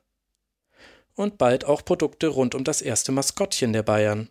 Im November 1993, also noch rechtzeitig vor dem Weihnachtsgeschäft, führt der Verein seinen Bazi ein, ein Kerlchen mit Lederhose, Knollennase und fragwürdigem Haarschnitt. Sportliches Glück bringt er aber zunächst nicht. Wenige Tage nach seinem ersten öffentlichen Auftritt scheidet Bayern in der zweiten Runde des UEFA Cups gegen Norwich City aus. Überhaupt, jenseits der wirtschaftlichen Zahlen stockt der Motor bei Bayern weiter. Was Klaus Toppmeuler, Trainer des Tabellenführers Eintracht Frankfurt, zu einem ab dann gerne zitierten Spruch verleitet. Nachdem Norwich City als erste englische Mannschaft überhaupt auswärts im Olympiastadion gegen Bayern mit 2 zu 1 gewinnen konnte, freut sich Topmöller mit diesen Worten auf das Duell in Frankfurt einige Tage später. Wenn die am Samstag gegen uns spielen, dann wird nicht Bayern Bayern gerufen, sondern Bye Bye Bayern. Es gibt dann auch wirklich einige Wochen später einen Abschied, aber statt Bye Bye Bayern heißt es zwischen Weihnachten und Silvester 1993 Bye Bye Ribbeck. Zwar liegt Bayern zur Winterpause nur einen Punkt hinter Tabellenführer Leverkusen und dem punktgleichen Frankfurtern, aber die Hinrunde endet mit unbefriedigenden Ergebnissen und dem Aus im DFB-Pokal gegen Dynamo Dresden. Wie umstritten Ribbeck auch innerhalb der Mannschaft ist, zeigt ein Zitat von Spieler Jan Wouters. Er soll Ribbeck ins Gesicht gesagt haben: Trainer, Sie sind der Einzige im Verein, der keine Ahnung vom Fußball hat. Autsch. Also gut, Ribbeck ist also auch nicht Ullis Herzblatt. Die Suche geht weiter. So, lieber Uli, langsam muss das doch mal was werden. Wird vielleicht Trainerkandidat Nummer 3 dein neues Herzblatt? Der 48-jährige Franz sieht doch fesch aus. Und was der schon gewonnen hat? Weltmeister 1990 halt, in... Halt, halt, halt, halt, halt, Inken. Können wir uns gleich sparen. Wie bitte? Naja, also erstens kennt Uli Hoeneß Franz Beckenbauer ja eh schon sehr gut. Zweitens übernimmt der sowieso nur bis zum Ende der Saison. Und drittens sagt er schon vor seiner ersten Trainingseinheit so Sachen wie, ja, gut, äh, es war sicher eine rein emotionale Entscheidung, den Job zu machen. Wenn ich das rational nachempfinde, hätte ich sagen müssen, na danke, lasst's mir in Ruhe. Ich werde jetzt die vier Monate voll durchziehen, aber gewinnen kann ich bei der Sache eh nix. Ach so, ja, okay, sorry. Kein Problem, kannst ja nicht wissen. Aber du magst. Ja, was denn? Lass mich bitte wieder das nächste Zitat einsprechen, okay? okay, na gut. Also, wo waren wir? Franz Beckenbauer übernimmt also bis zum Saisonende das Training bei den Bayern. Thomas Helmer wird neuer Kapitän, denn Raimund Aumann hatte noch unter Ribbeck die Binde abgegeben. Und Helmer ist es dann auch, der in einem der denkwürdigsten Spiele der Bundesliga-Geschichte im Mittelpunkt steht. Die Bayern liegen kurz vor Ende der Saison auf Tabellenplatz 1, aber verlieren beim ersten FC Kaiserslautern mit 0 zu 4. Jetzt ist es ein Zweikampf um die Meisterschaft. Am 32. Spieltag empfangen die Münchner den abstiegsbedrohten 1. FC Nürnberg. Es läuft die 24. Spielminute. Ecke, 24. Minute. Dann diese Szene. Alles sieht da so ganz harmlos aus. Kein Mensch denkt irgendetwas Böses den Ball außen vorbeigespitzelt, Thomas Helmer. Und dann die Schrecksekunde hier bei Andi Köpke. Schiedsrichter Osmas zeigt auf den Mittelpunkt. Tor für Bayern. Kein Mensch hat den Ball im Tor gesehen und Herr Osmas verließ sich auf seine Linienrichtung. Beim Fernsehen vertiefen wir uns in Augenblicke. Hier ist dieser Augenblick. Nie und nimmer war das ein Tor. Sat1-Reporter Werner Hansch sagt's, wie es ist. Nie und nimmer war der Ball von Thomas Helmer drin. Der steht schon verzweifelt am Pfosten und ärgert sich über seinen Fehlschuss. Da zeigt Schiedsrichter Hans-Joachim Osmers zum Mittelpunkt. Weil sein Assistent Jörg Jablonski an der Seitenlinie die Fahne gehoben hat, entscheidet er auf Tor für die Bayern. Zum Entsetzen von Clubtorhüter Andreas Köpke. Sollten euch übrigens die Namen des Schiedsrichtergespanns bekannt vorkommen, der Sohn von Jablonski ist heute ebenfalls Schiedsrichter in der Bundesliga. Und es gibt auch den Schiedsrichter Harm Osmers, der ist allerdings mit dem Osmers aus dem Nürnberg-Spiel nicht verwandt. Mit dem Phantomtor, wie es später genannt wird, ist die Geschichte des Spiels aber noch nicht auserzählt. Dann Schupp beim Freistoß für die Bayern. Zu kurz abgewehrt. Nährlinger auf Helmer. 65. Minute 2 zu 0. Thomas Helmer mit seinem vierten Saisontor für den FC Bayern. Yep, Thomas Helmer macht sogar noch das 2 zu 0. Und es geht noch weiter. Der Club verkürzt auf 1 zu 2, da verursacht Helmer einen Strafstoß. Ich weiß noch genau, wie ich das Spiel damals bei meinen Dorfgroßeltern am Tisch im Radio gehört habe. Also Dorfgroßeltern deshalb, weil es nicht meine richtigen Großeltern sind, es sich für mich aber immer so angefühlt hat, als wären sie es. Sind halt meine Bonusgroßeltern vom Dorf. Mein Dorfoper war glühender Clubfan. Ich aber, ich wollte so sehr, dass die Bayern Meister werden. Das war die erste Saison, die ich so richtig genau mitverfolgt habe. Und dann der Elfmeter. Das wäre das 2 zu 2. Die Meisterschaft könnte futsch sein. Ich starre auf das dick bestrichene Leberwurstbrot, das vor mir liegt, und beschwöre es. Bitte, bitte, bitte, lass ihn daneben gehen. Manni Schwabel läuft an, der hat früher sogar für die Bayern gespielt. Manni Schwabel! Oh, Manni! Oh, Manni, den wollte er reinschwabeln. Sein allererster Elfmeter, den er hier versucht hat, der Manni Schwabel in seiner Karriere.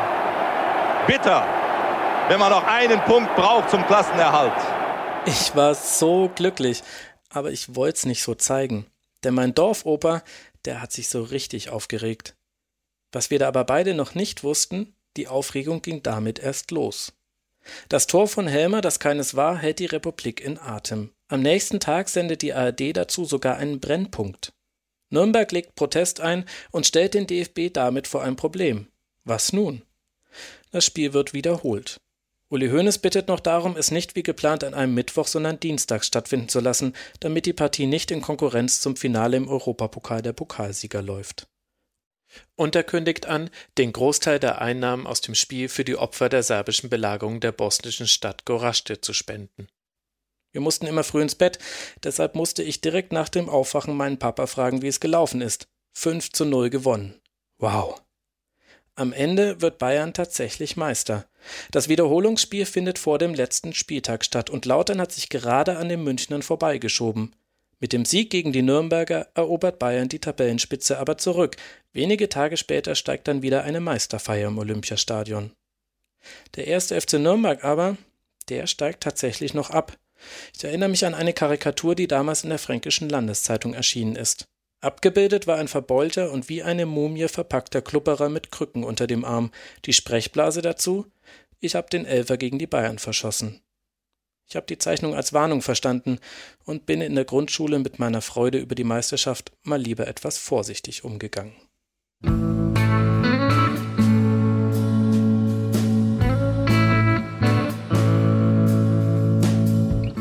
Da jubelt Uli Hoeneß dann doch ein bisschen lauter. Die Beliebtheit der Bayern ist fast schon erdrückend. 300.000 Ticketanfragen gab es für das entscheidende Heimspiel am letzten Spieltag gegen Schalke. Und mit der ersten Meisterschaft seit vier Jahren qualifizieren sich die Münchner auch endlich mal für die Champions League. Die hat ihren Modus schon wieder verändert, und zwar so, dass sie für Bayern zum 10 Millionen Geschenk wird, wie Hoeneß sagt. Weil sie jetzt direkt mit einer Gruppenphase startet, jede Mannschaft also drei Heimspiele sicher hat. Was übrigens auch damit zu tun hat, dass sich der übertragende Sender RTL vor den Kopf gestoßen fühlte, als in der vorletzten Saison der deutsche Meister Stuttgart noch vor der Gruppenphase gegen Leeds United ausgeschieden war. Übrigens mit Trainer Christoph Daum und Manager Dieter Höhnes. Dessen Bruder Uli profitiert jetzt also indirekt vom Ausscheiden von Dieter. Zur Meisterschaft gesellt sich auch eine weitere gute Neuigkeit. Auch das Triumvirat aus Höhnes, Beckenbauer und Rummenigge scheint sich gefunden zu haben. Höhnes schwärmt richtig. Wenn ich Franz Beckenbauer und Karl-Heinz Rummenigge schon in den 80er Jahren als Vizepräsidenten gehabt hätte, wären wir schon längst Cupsieger. Mit den beiden ist eine andere Mentalität eingezogen. Du musst den Mut haben, Top-Leute zu kaufen. Und die Verantwortung dafür haben die beiden mit auf ihre Schultern genommen. Mut zu Top-Leuten zeigen die Bayern auch bei der Neubesetzung der Trainerposition. Weil Arsene Wenger vom AS Monaco in Frankreich seinen Vertrag dort erfüllen will und den Bayern absagt, verpflichten die einen anderen internationalen Trainer. So, lieber Uli, jetzt aber, oder? Also, wie wäre es mit Kandidat Nummer 4? Nein, 3. Also Egal. Wie wäre es mal mit einem Italiener für dich? Der 55-jährige Giovanni ist eine echte Ikone im Süden. Seine Rekordliste sei so lang wie eine Spalte im Telefonbuch, schreiben die Zeitungen. Sechsmal Meister mit Juventus Turin, einmal mit Inter Mailand. Alle drei Europapokale hat er gewonnen, den UEFA-Pokal sogar dreimal. Und Uli, Er ist so elegant, hat so viel Klasse. Das passt doch perfekt zu einem Verein, der in der ganzen Welt bekannt ist. Ein echter Signore für die nördlichste Stadt Italiens, wie sich München ja gerne nennt. Na, was meinst du? Auch wenn es vor allem Präsident Fritz Scherer und sein Vize Karl-Heinz Rummenigge sind, die von Giovanni Trapattoni als neuem Bayern-Trainer schwärmen, die Wahl dürfte auch Uli Hoeneß gefallen haben. Trapattoni ist nicht nur ein Trainer, der alles gewonnen hat, sondern er will auch unbedingt zu den Münchnern.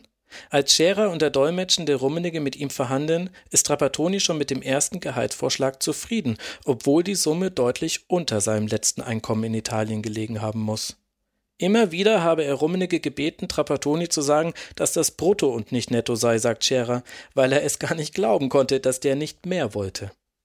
Entsprechend riesig sind die Erwartungen für die Saison 94-95, weil Bayern ermuntert von den sicheren Champions League Millionen auch auf dem Transfermarkt geklotzt hat. Mit Jean-Pierre Papin kommt Europas Fußballer des Jahres aus dem Jahr 1991 vom AC Milan. Hoeneß hatte höchst selbst für Papin und seine Familie drei Tage lang den Touristenführer durch München gegeben. Beim Trainingsauftakt von Papin dann kümmert sich Hoeneß um zwei seiner Kinder, die dabei sind. Neu auf dem Platz steht dann ebenfalls mit Oliver Kahn mal wieder ein Spieler vom Karlsruher SC. Er soll auf der Torhüterposition für Sicherheit sorgen und wird sich zur Naturgewalt im Dress der Bayern entwickeln. Eine solche ist auch Trapattoni. Mit Balljonglieren statt Warmlaufen, einem abwechslungsreichen Zirkeltraining und gleich drei Trainingseinheiten pro Tag fasziniert er Spieler wie Beobachter. Gut eine Woche ist der Chef nun im Amt, doch längst hat er die komplette Belegschaft in seinen Bann gezogen. Mit seinem bestimmten, aber stets freundlichen Auftreten und einem attraktiven Trainingsprogramm hat das 55-jährige Energiebündel offensichtlich ein ideales Arbeitsklima geschaffen. Fasziniert beäugen die Spieler ihren erstaunlich gelenkigen Vorturner, wenn der, natürlich eigenfüßig, noch eine neue Übung aus dem Hut zaubert. Und wenn der Meister über Taktik doziert und die Spieler wie Schachfiguren hin und her schiebt, dann sitzt selbst der verletzte Christian Nährlinger am Spielfeldrand, um bloß nichts zu verpassen. Und alle hängen sie gierig an seinen Lippen, auch wenn nicht viel Deutsches darüber kommt. Also ich glaube, wenn eine Zeitung wie der Kicker so über dich schreibt, dann läuft's bei dir. Oder um es so zu sagen, dass es auch Trapattoni zu dieser Zeit verstanden hätte, sta andando la grande, Bro.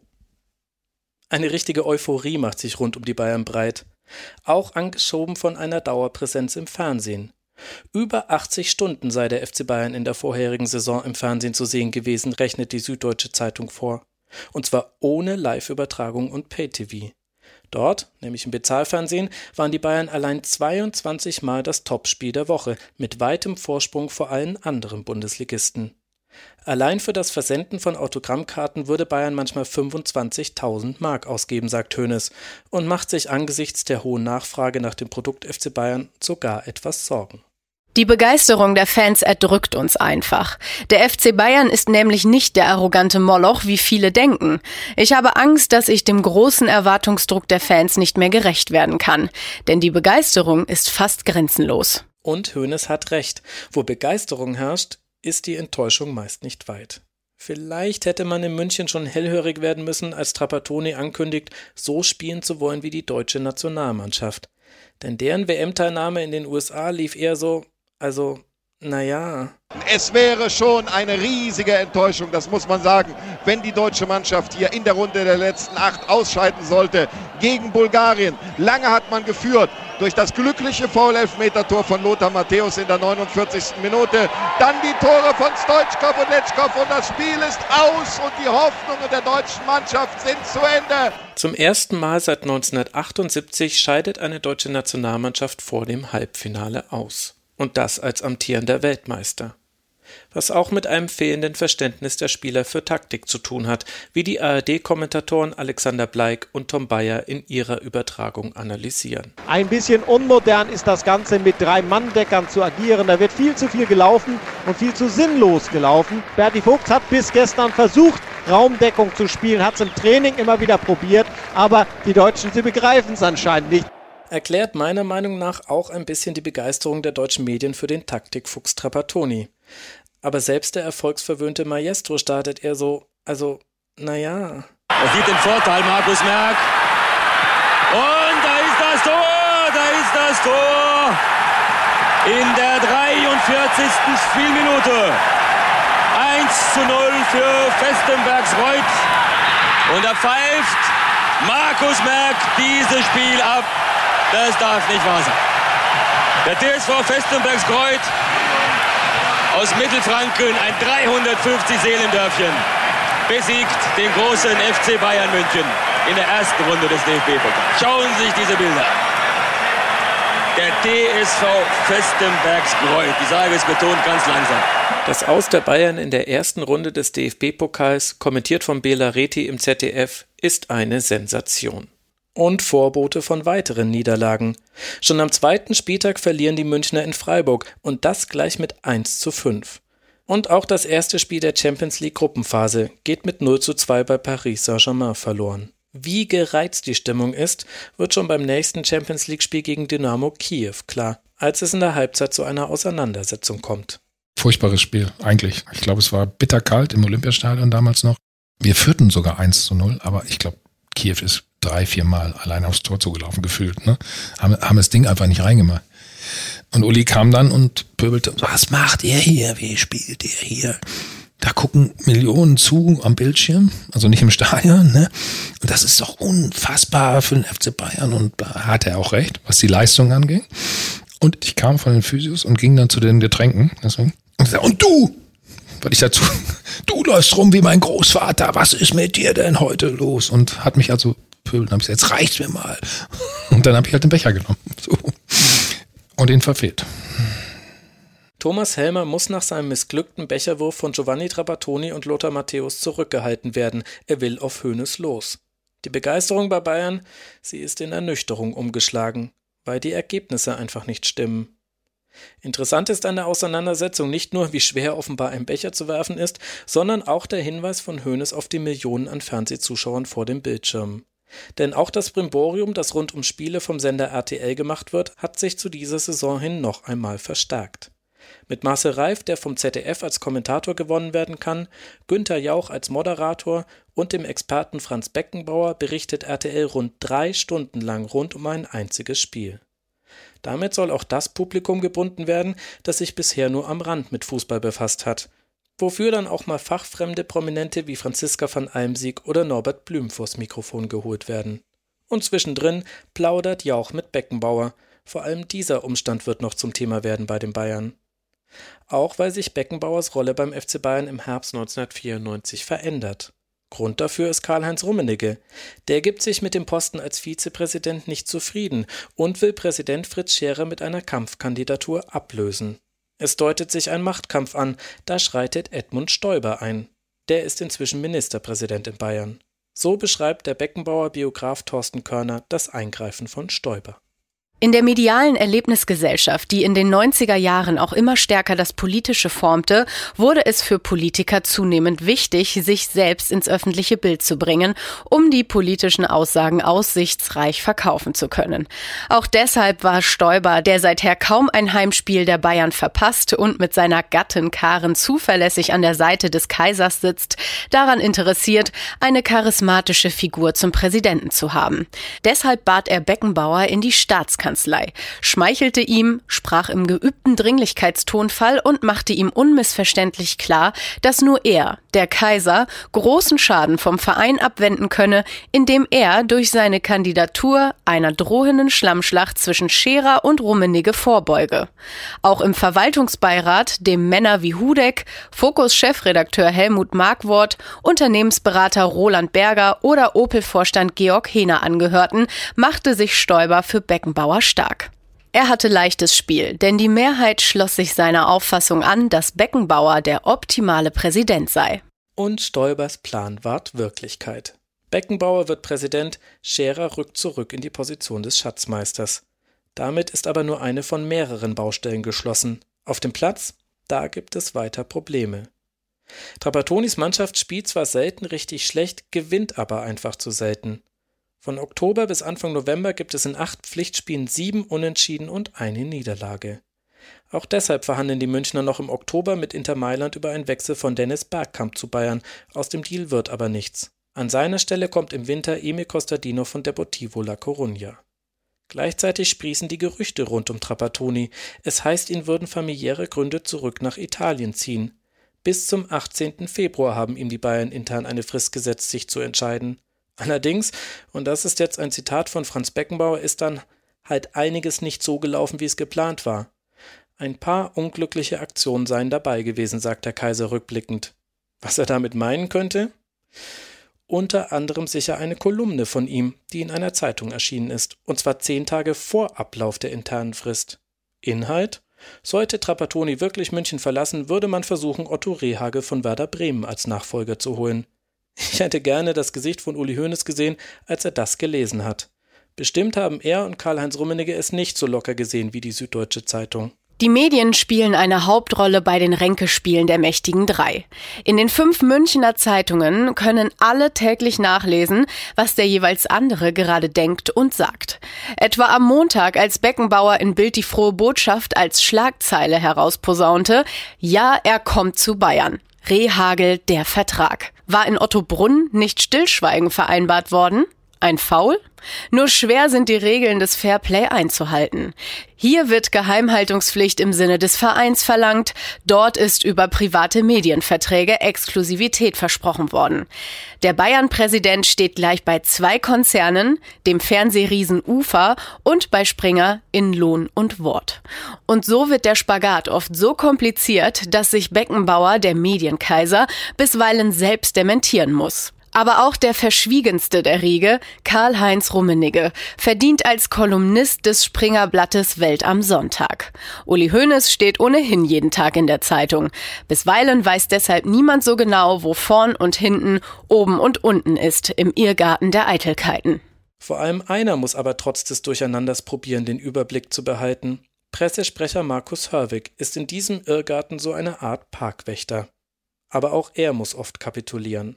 Ich hatte am Anfang meine Probleme damit, weil ich so ziemlich naiv davon ausgegangen bin, dass man Dinge absprechen kann und sich dann auch daran halten. Ich habe da auch ein paar Jahre gebraucht, bis ich einmal wusste, okay, sowohl Uli Hoeneß als auch Franz Beckenbauer kannst du nicht stoppen. Wenn die eine Meinung haben, dann geben sie die raus und ob du da vorher was abgesprochen hast oder nicht, ja. Ich war immer irgendwo verzweifelt und habe gesagt, äh, ob ich meinen Job nicht richtig gemacht. Wir haben doch das genau so und so abgesprochen am Vormittag und am Nachmittag äh, wurde genau das Gegenteil gesagt. Das musste ich dann auch lernen, äh, zum sagen, ja, okay, es gibt Chefs und wenn die ihre Meinung haben, dann ist es so. Der Wandel im Aufmerksamkeitsbetrieb Bundesliga lässt sich auch an Markus Hörwig sehr gut nachvollziehen.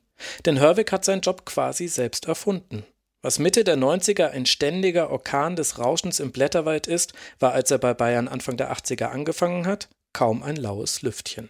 Ich kann mich noch sehr gut erinnern. Wir standen im Büro von Uli Hoeneß an der Säbener Straße am Fenster und haben dem Training der Mannschaft zugesehen. Und dann sagte mir, schau mal da unten, der Journalist, der ist schon das dritte Mal in dieser Woche da. Das war ein Kollege der Bildzeitung und äh, es war der einzige Journalist, ja. Dann kam am Donnerstag, wenn es eine offizielle Pressekonferenz gab, noch der Kollege von dem, vom DPA dazu und das war dann alles. Der Rest hat seine Geschichten aus dem Büro vom Schreibtisch aus gemacht. Ja, und dann sagt er mal ganz stolz, der da unten, sagt ja, Uli, aber das ist die Katastrophe. Ja, warum, wieso? Und sagt ja, sag einmal, wir müssen schauen, dass die alle rauskommen. Denn vom Schreibtisch im Büro in der Sendlinger Straße, in der Schellingstraße, wie soll einer da ein lebendiges Bild von Bayern München zeichnen? Ja, er sagt, und wie willst du das anstellen? Sag ich ganz einfach, wir müssen sie zwingen, herauszukommen. Wir müssen sie zwingen, beim Training zuzuschauen und nach dem Training bieten wir ihnen etwas an, was sie sonst nicht kriegen. Ja, und was soll das sein? Dann sage ich, ja, vor der Umkleidekabine warten und dann können sie mit dem Trainer reden, dann können sie mit dem spielen. Sagt, und du meinst, dass das funktioniert? Ja, denke ich, denke schon, dass das funktioniert. Es hat letztendlich so gut funktioniert, dass man zum Schluss gar nicht mehr wissen, wo die ganzen Journalisten an der Säberne hinbringen. Aber das war im Prinzip die Geburtsstunde des Verhältnisses zwischen Medien und dem FC Bayern und dem Fußball in Deutschland.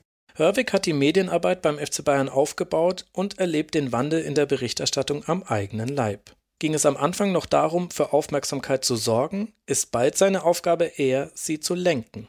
Es ist zum einen mal Service für einen wichtigen Partner, den der Fußball hat, die Medien, vielleicht der wichtigste Partner, der Service ist. Und zum zweiten, ja, ich wusste immer, am Abend zu 80 Prozent, was am nächsten Tag erscheint. Weil, weil sie daneben gestanden waren, als die Gespräche waren dabei und, und wir haben die, die, die Spieler angeboten, äh, die da waren und ja, ich konnte bestimmen, wer zum Pressegespräch geht und vielleicht auch mal, wer nicht zum Pressegespräch geht. Damit habe ich natürlich schon äh, gewisse Kontrolle dafür gehabt und das hat dem FC Bayern nicht schlecht getan.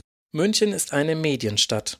Eine Studie der IHK München hat für das Jahr 2014 fast 150.000 Beschäftigte in der Medienbranche für München und Umgebung ermittelt. Allein 2800 davon sind Journalistinnen und Journalisten. Ganz so viele waren es Mitte der 90er natürlich noch nicht, aber es ist schon wichtig zu wissen, dass es in München für fast jede Geschichte jemanden gibt, der sie aufschreiben oder senden möchte. Zumindest wenn sie den FC Bayern betrifft auch wenn der Umgang der Medien untereinander ein guter ist, wie mir Günter Klein erzählt, der für den Münchner Merkur die Bayern schon lange begleitet. Es ist, immer auf diese Boulevard-Konkurrenz verwiesen worden. Ja, die war sehr ausgeprägt, weil drei Boulevardzeitungen, also Bild München, Abendzeitung und TZ, an einem Ort, das war schon, schon eine ungewöhnliche Häufung. Und dazu noch zwei normale äh, Tageszeitungen, die Süddeutsche Zeitung und, und, und wir beim Münchner Merkur. Auf der anderen Seite, Berlin hat, glaube ich, noch mehr Tageszeitungen. Da ist, da ist auch ein Konkurrenzkampf. Also ich habe beim, beim FC Bayern eigentlich so relativ gesittete Zeiten erlebt. Und auch gerade wenn man so jetzt mal die Leute von damals Bild, Abendzeitung, TZ, äh, das war damals noch eine sehr alte Generation, die teilweise äh, als Spieler noch erlebt hatten, mit ihm per Du waren. Ja, da gab es zum Beispiel bei Bildzeitung den Otto Greitner, das war so ein äh, gemütlicher Münchner und den hat der Hönes schon ab und zu mal zusammenfallen lassen. Aber auf so eine Art und Weise, ich habe es zum Otto Greiten einmal gesagt, ich glaube, der mag dich. Der mag dich wirklich, ja, weil der wird, der, der lässt sich halt, der, der explodiert, ja, der knallt dir das um die Ohren, was er sagen will, und dann ist aber auch gut. Ja, da bleibt nichts hängen. Es entsteht keine Feindschaft aus sowas. Vielleicht auch deshalb, weil Uli Hoeneß die Medien ja auch braucht.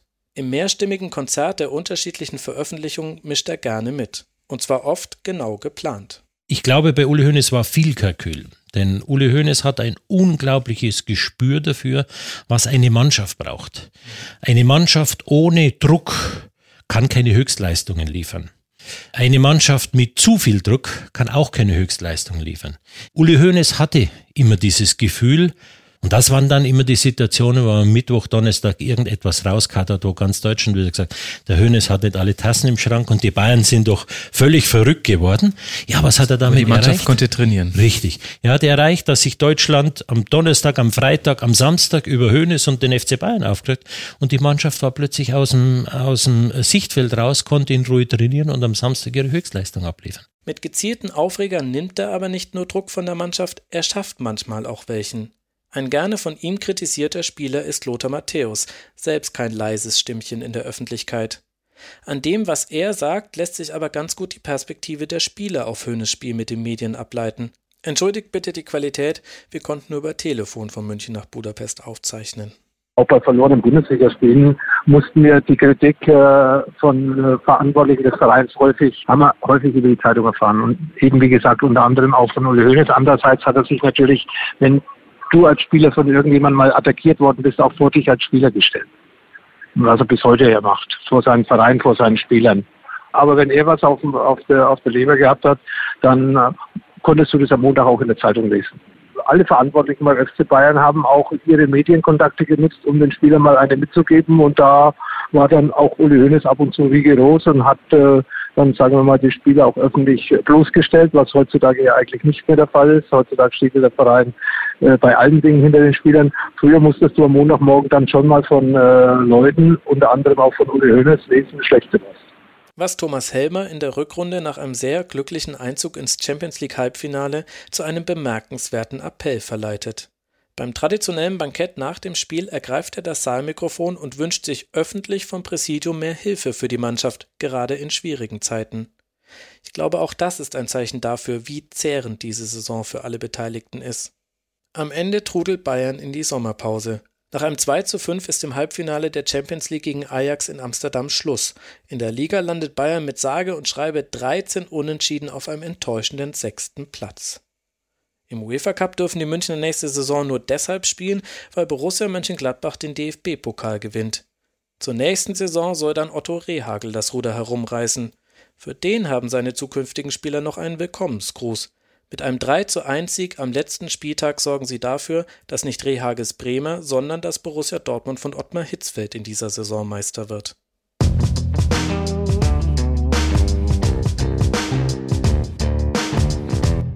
Stefan hat es von uns dreien als erster erkannt. Wir haben inzwischen einen festen Termin in der Woche, an dem wir uns in einer Videokonferenz treffen, wenn ich nicht gerade irgendwo in Deutschland jemanden interviewe. Die Koordination der Termine und der Marathon an aufgezeichneten Gesprächen verlangen mir alles ab, vor allem weil trotz der vielen Arbeit kein Ende in Sicht ist. Ich habe noch viele Gespräche offen und warte sogar noch auf einige Rückmeldungen. In meinem Kalender stehen für jede Woche eine Reihe von Erinnerungen, bei wem ich nochmal sanft nachhaken muss. Und gerade stecken Ruben und ich in einer Diskussion, wen wir da wie priorisieren, ab wann es genug Interviews sind und wie ich parallel mit dem Schreiben der ersten Folgen beginnen kann. Es geht diesmal ziemlich hin und her. Ich glaube, wir spüren alle an diesem Morgen den Zeitdruck auf dem Projekt.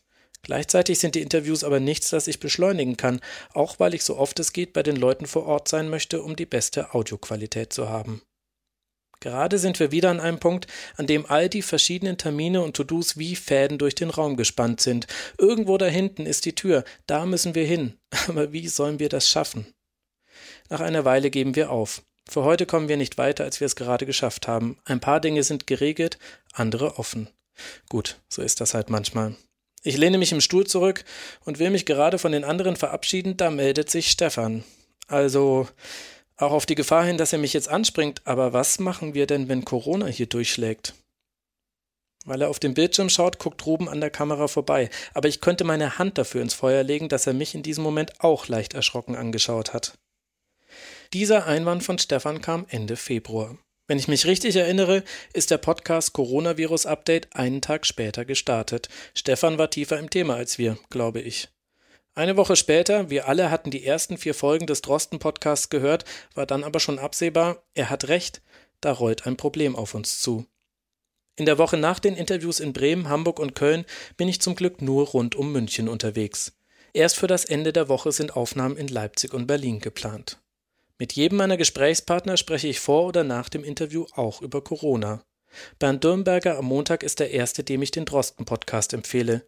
Mit Markus Hörwig diskutiere ich am Mittwochvormittag über das erste Geisterspiel in der Bundesliga, das am selben Abend stattfindet, und mit Thomas Helmer am Mittwochnachmittag über den Bundesligaspieltag am Wochenende, der auf der Kippe steht.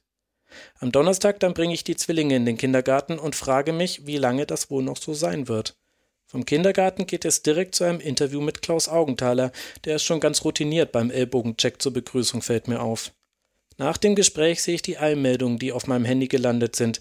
Ab nächster Woche sind die Kindergärten dicht. Ich sage die Interviews und die Reise nach Berlin ab. Am Tag darauf kündigt auch die Bundesliga eine Unterbrechung der Saison nach dem Wochenende an. Wenige Stunden später muss sie noch weiter zurückrudern. Es wird erstmal gar nicht mehr gespielt werden.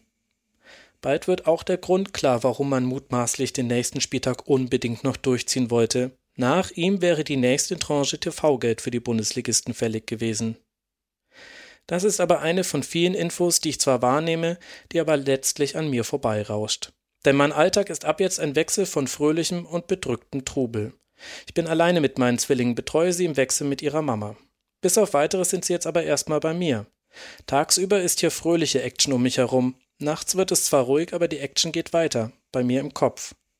Und zu all den persönlichen Sorgen, die sicher auch viele von euch damals hatten, gesellt sich bei mir noch eine. Was machen wir jetzt mit elf Leben? Unter diesen Umständen wird der für in einigen Wochen geplante Start nicht klappen.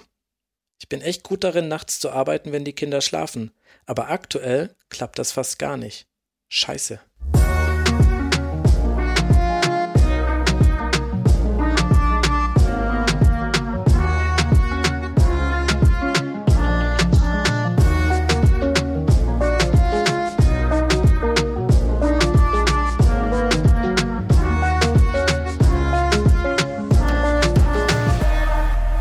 Tut mir ein bisschen leid, euch das sagen zu müssen, aber in dieser Folge hat Uli Hoeneß sein Herzblatt nicht gefunden.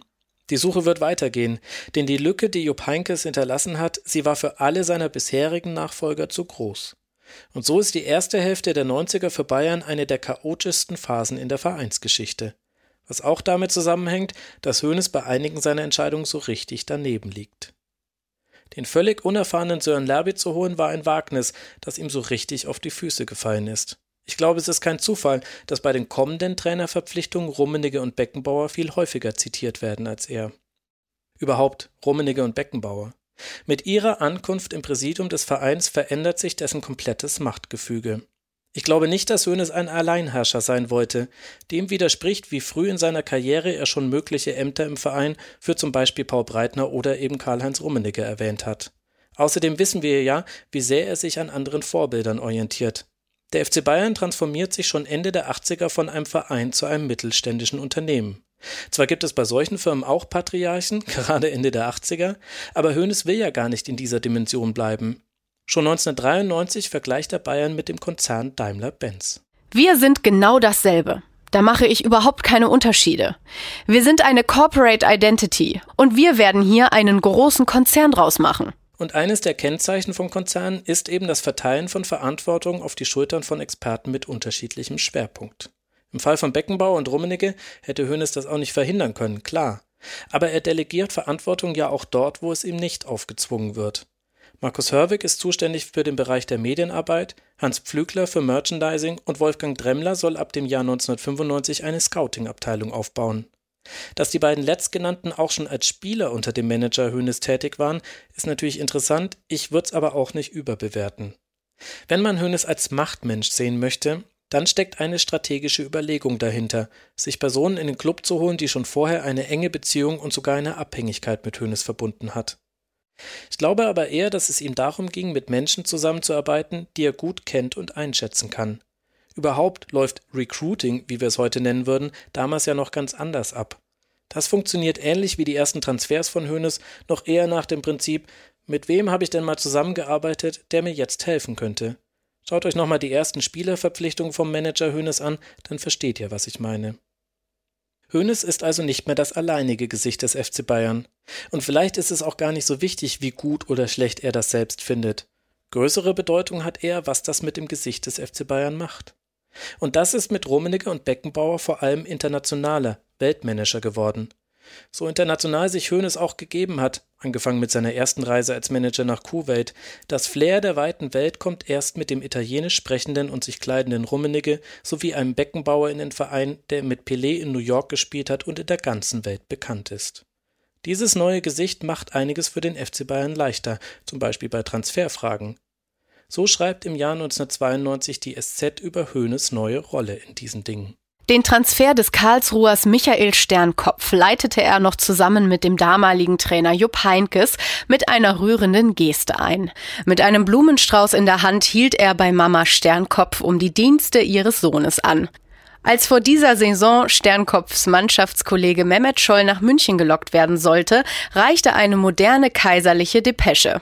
Kaum hatte Beckenbauer das Telefonat mit Scholl beendet, packte der seine Koffer. An der Heimholung der in Italien verloren gegangenen Kultfigur Matthäus war Hoeneß schon gar nicht mehr beteiligt. Hoeneß erkennt diese Vorteile und weiß sie zumindest öffentlich auch zu schätzen.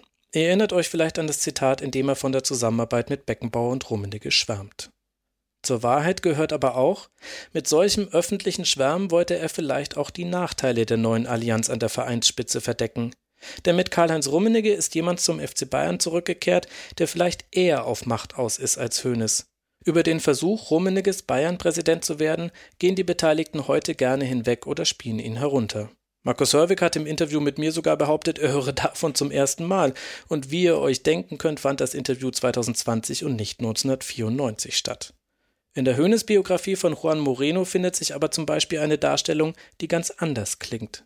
Rummenigge setzte seinen Freund Paul Breitner auf Scherer an. Der arbeitete als Bildkolumnist und feuerte aus allen Rohren. Scherer war überfordert und gegen die zwei Medienprofis Rummenigge und Breitner chancenlos. Es kam, wie ihr euch erinnert, zur Intervention von Edmund Stoiber und die hat vielleicht auch Uli Hoeneß gerettet. Denn laut Moreno hätte Breitner unter dem Präsidenten Rummenigge neuer Manager bei Bayern werden sollen. Hört man heute von allen Beteiligten nichts mehr zu, aber zumindest undenkbar erscheint mir dieses Szenario nicht. Und gleichzeitig steckt in dem Konflikt zwischen Rummenigge und Scherer noch etwas, das prägend für die Bayern in den 90ern ist. Die Bedeutung und Rolle der Medien. Stellt euch mal vor, ihr seid Musiklehrer und lasst ein begabtes Kind ein Liedchen beginnen. Und dann stehen plötzlich zwei andere auf und stimmen ein, aber die singen anders. Die Noten stimmen nicht immer, manchmal singen sie den völlig falschen Text, manchmal platzen sie in Pausen einfach rein, der eine von beiden singt auf einmal viel zu laut, der andere fordert Freunde auf, mit einzustimmen, und all das mündet in ein ziemlich schräges Durcheinander. Das ist die Führungsspitze des FC Bayern in der Öffentlichkeit. Ein seltsamer Chor, der auch deshalb so gut zu hören ist, weil sich die Welt der Medien deutlich verändert hat. Anfang der 90er kannst du dich nicht nur in Interviews oder als Kolumnist in Szene setzen, du bist als Fußballprominenter auch als TV-Experte gefragt. Mit RTL und Sat1 ist die Sendezeit, in der über Fußball berichtet wird, deutlich angewachsen. Ist ja logisch. Eine längere Sendung bedeutet auch mehr Werbeblöcke. Was auch heißt, es wird mal eher noch eine Frage mehr zu irgendeinem Nebenthema gestellt, als auf sie verzichtet wird. Und auch in der Berichterstattung von Spielen selbst verschiebt sich der Fokus. In RAN hat Sat1 das Schnittbild auf Spieler mit ihren Lebensgefährtinnen während Spielberichten perfektioniert. Und auch während Live-Übertragung gibt es jetzt Informationen zu hören, die mit dem Sportlichen so gar nichts zu tun haben. Hier mal ein paar Beispiele. Letzte Motivation unmittelbar vor dem Spiel. Mehmet Tobias Scholl an seinem 23. Geburtstag. So gut schmeckt die Fußball-Bundesliga. Frau Scholl weiß dies zu schätzen. Und nicht umsonst behaupten beide in Mehmet-Strecken 178 Zentimeter geballte Erotik. Auf geht's ins Spiel, 55.000 Zuschauer. Und das ist Schub! Teubel nochmal war das ein Knaller. Er wäre wohl auch für den guten Andi Köpke zu stark gewesen. Am Montag muss er besser treffen, der Marco Schupp. Bei dieser Dame den Ringfinger. Hochzeit ist angesagt im Hause Schupp. Kreuzer motiviert sich immer vor Spielgewinn mit Bon Jovi über Walkman. Da ist er wieder. Gerade mal neun Minuten vorbei, die Partie nahm Formen an. Auf der Tribüne Mehmet Scholl, der Verletzte mit Zeit für Zärtlichkeit, bis er empfindlich gestört wurde von der rauen Fußballwirklichkeit. Fußballspieler werden zu Stars, der im Privatleben genauso interessant ist wie ihr Beruf. Eine Entwicklung, die man ebenfalls bei Schauspielerinnen und Schauspielern sowie in der Musikbranche beobachten kann. Auch das stellt Hoeneß vor Herausforderungen.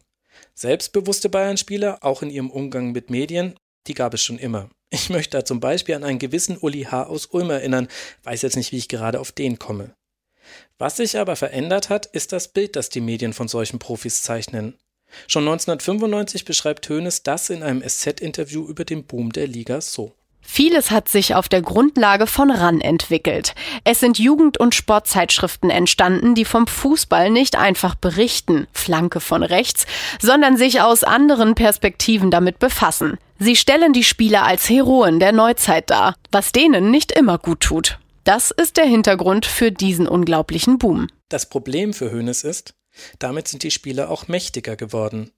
Als Stefan Effenberg zum Beispiel den neuen Trainer Sören Lerby und auch die Führung um Hoeneß, Rummenigge und Beckenbauer kritisiert, wird er erst gesperrt und dann begnadigt.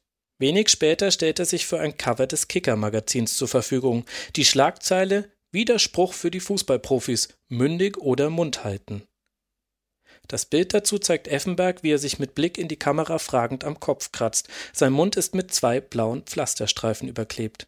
Wer würde sich das heute noch trauen? Stefan Effenberg, Jürgen Kohler und Thomas Berthold. Sie sind drei Beispiele für prominente Spielerabgänge, die alles andere als geräuschlos verlaufen sind. Und die nicht nur für die Außendarstellung von Hoeneß und Bayern wichtig sind, sondern auch einen Erklärungsansatz dafür darstellen, warum Bayern einen sportlichen Schlingerkurs fährt. Am Ende der Saison 94-95 landet Bayern auf dem sechsten Platz. So weit, in Anführungszeichen, hinten in der Tabelle haben sie seitdem nie wieder eine Spielzeit beendet. Vielleicht sind die frühen 90er auch deshalb für viele Fußballfans heute ein solcher Sehnsuchtsort, denn die Schwäche der Bayern bedeutete für die Liga eine der spannendsten Phasen ihrer Geschichte. Zwischen 1991 und 1995 gewinnen fünf unterschiedliche Vereine die Meisterschaft. Eine solche Abwechslung hat es davor nur einmal in der Geschichte der Bundesliga gegeben, gleich zu ihrem Start zwischen 1964 und 1970. Und wie spannend so ein Rennen um die Meisterschaft ohne Beteiligung der Bayern aussehen kann, zeigt die Saison 91-92. Gleich drei Mannschaften können am letzten Spieltag noch Meister werden. Frankfurt, Stuttgart und Dortmund gehen punktgleich in die letzten 90 Minuten der Saison. Am Ende mit dem glücklichen Ende für den VfB. Und auch die drei folgenden Titelrennen entscheiden sich alle erst kurz vor Schluss der Saisons. Auch jenseits des Titelrennens bietet die Bundesliga in den frühen 90ern viel Unterhaltung. Junge Trainer wie Peter Neururer, Winnie Schäfer, Christoph Daum oder Klaus Toppmöller mischen die Liga auf. In Gelsenkirchen auf Schalke regiert mit Günter Eichberg ein Sonnenkönig als Präsident, der 1994 spektakulär fällt. Und mit dem SC Freiburg und Volker Finke kommt 1993 nicht nur ein Charakterkopf in die Liga, sondern auch ein Hauch von modernem Fußball. Das gehört nämlich ebenfalls zum deutschen Fußball in den 90ern. Während anderswo spektakuläre Entwicklungen im Bereich der Taktik und Trainingsphilosophie stattfinden, gilt hierzulande schon als modern, wer sein Training dokumentiert oder gar wie Peter Neururer mit einem Computer arbeitet. Ari Kosakis Milan, Johann Kreuz Barcelona, Louis van Gaals Ajax Amsterdam, sie alle etablieren einen raumorientierten Spielstil, für den es sportlich kaum ein Gegenmittel gibt. Doch während sich der europäische Spitzenfußball zu einem Leckerbissen entwickelt, gibt es in Deutschland mit wenigen Ausnahmen fast überall noch eine Hausmannskost aus Dauerlauf, Manndeckung und Grätschen. Was sich nirgendwo so deprimierend zeigt wie bei Spielen der Nationalmannschaft. Es ist deshalb bestimmt kein Zufall, dass all die genannten Entwicklungen rund um die WM 1994 in einer Art Hymne für den Fußball der frühen 90er zusammenlaufen. Wer hat's geschafft? Wer ist Sieger dieser ZDF-Hitparade? Nein! der Mann, der die Wohnzimmer zusammenschlägt. Stefan Raab. Wer trägt Größe XXS? Birdie Bob. Ist dafür schon ganz schön Cash. Birdie, Birdie Bob. Gegen Birdie, Birdie Bob. Yeah! Ein junger Viva-Moderator gewinnt bei der altehrwürdigen ZDF-Hitparade mit einem Song, der sich über den deutschen Bundestrainer lustig macht. Passender geht's nicht. Fehlt nur noch eine Entwicklung, die auch zu den frühen 90ern im deutschen Fußball gehört und vielleicht ebenfalls stellvertretend für ein übergeordnetes Thema in Deutschland steht. Das Versagen des deutschen Fußballs, die ostdeutschen Vereine zu integrieren. Noch im März 1990 glaubte DFB, ein Zusammengehen mit dem ostdeutschen Fußball sei nicht notwendig. DDR-Clubs in der Bundesliga werde es nicht geben, sagt der damalige Schatzmeister und spätere DFB-Präsident Egidius Braun. Aber man wolle den Vereinen von drüben helfen, indem man Netze und Bälle schickt. Aber dann schreitet die Politik ein und der DFB ändert seine Haltung. Zur Saison 91-92 beginnen sechs ehemals ostdeutsche Vereine in der zweiten Bundesliga, die in zwei Staffeln A12 Teams ausgespielt wird. Und mit Hansa Rostock und Dynamo Dresden dürfen zwei Vereine in der ersten Liga starten, die für eine Saison aus 20 Mannschaften besteht. Eine Integration ist das aber nur auf dem Papier. De facto ist der ostdeutsche Fußball von Beginn an chancenlos. Denn mit dem Ende der DDR ist den Vereinen die wirtschaftliche Grundlage weggebrochen. In der DDR haben Staat, Armee, Polizei oder in Kombinaten zusammengeschlossene Industriebetriebe die Fußballmannschaften finanziert. Doch diese ehemaligen Geldgeber haben jetzt alle mit sich selbst zu tun, wie die Bürger der neuen Bundesländer ja auch. Was dazu führt, dass die letzte Saison der DDR-Oberliga mit weitem Abstand die am schlechtesten besuchte wird. Nur knapp 5000 Zuschauer kommen im Schnitt in die Stadien. Für die Vereine ist beides eine Katastrophe. Noch dazu, weil der sportliche Aderlass ja schon direkt nach dem Mauerfall begonnen hatte und nicht aufzuhalten ist. Rund 150 ehemalige DDR-Spieler wechseln bis 1995 zu Westvereinen in die erste oder zweite Bundesliga. Und dann sitzt eben, während die Nationalmannschaft der DDR darum spielt, bei der WM 1990 in Italien dabei zu sein, bereits ein Emisseur von Rainer Kallmund mit auf der Auswechselbank und knüpft erste Kontakte. Wie soll mit einer solchen Ausgangssituation ein erfolgreicher Übergang klappen? Noch dazu, weil es eine ganze Reihe von Leuten gab, die aus der nachvollziehbaren Überforderung des ostdeutschen Fußballs Profit schlagen wollten. Es kamen Spielerberater rüber und andere Personen von dritter, vierter oder fünfter Wahl, die Einfluss nehmen wollten. Da waren viele Traumtänzer dabei. Das sagt Eduard Geier rückblickend.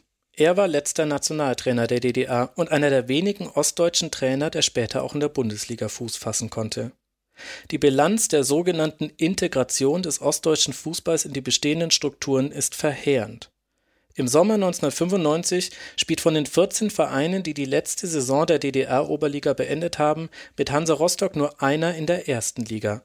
Zwei Vereine sind noch in der zweiten Liga vertreten. Dynamo Dresden ist abgestiegen und nach Lizenzentzug in der Regionalliga angekommen, gemeinsam mit sechs anderen Vereinen, die in Ligen unterhalb des Profifußballs abgestürzt sind.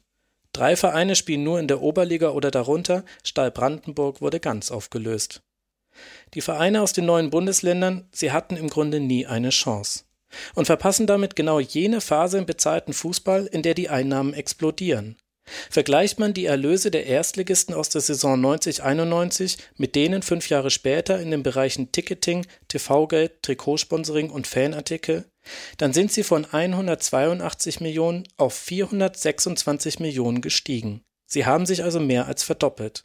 Und bei diesem Zuwachs da waren die ehemals ostdeutschen Vereine weitgehend außen vor. Und was für viele damals noch nicht abzusehen ist, der Boom der Bundesliga ist trotz der irrsinnigen Summen noch nicht an seinem Ende angekommen. Bis zur Saison 99-2000 werden die Gesamteinnahmen noch einmal um 85 Prozent steigen, auf fast 800 Millionen D-Mark. Und schon im Jahr 1995 bringt ein Gerichtsurteil das gesamte Fußballgeschäft richtig ins Wanken. Wie Uli Hoeneß darauf reagiert? Das erzähle ich euch dann in der nächsten Folge, in der er dann auch sein Herzblatt finden wird, versprochen.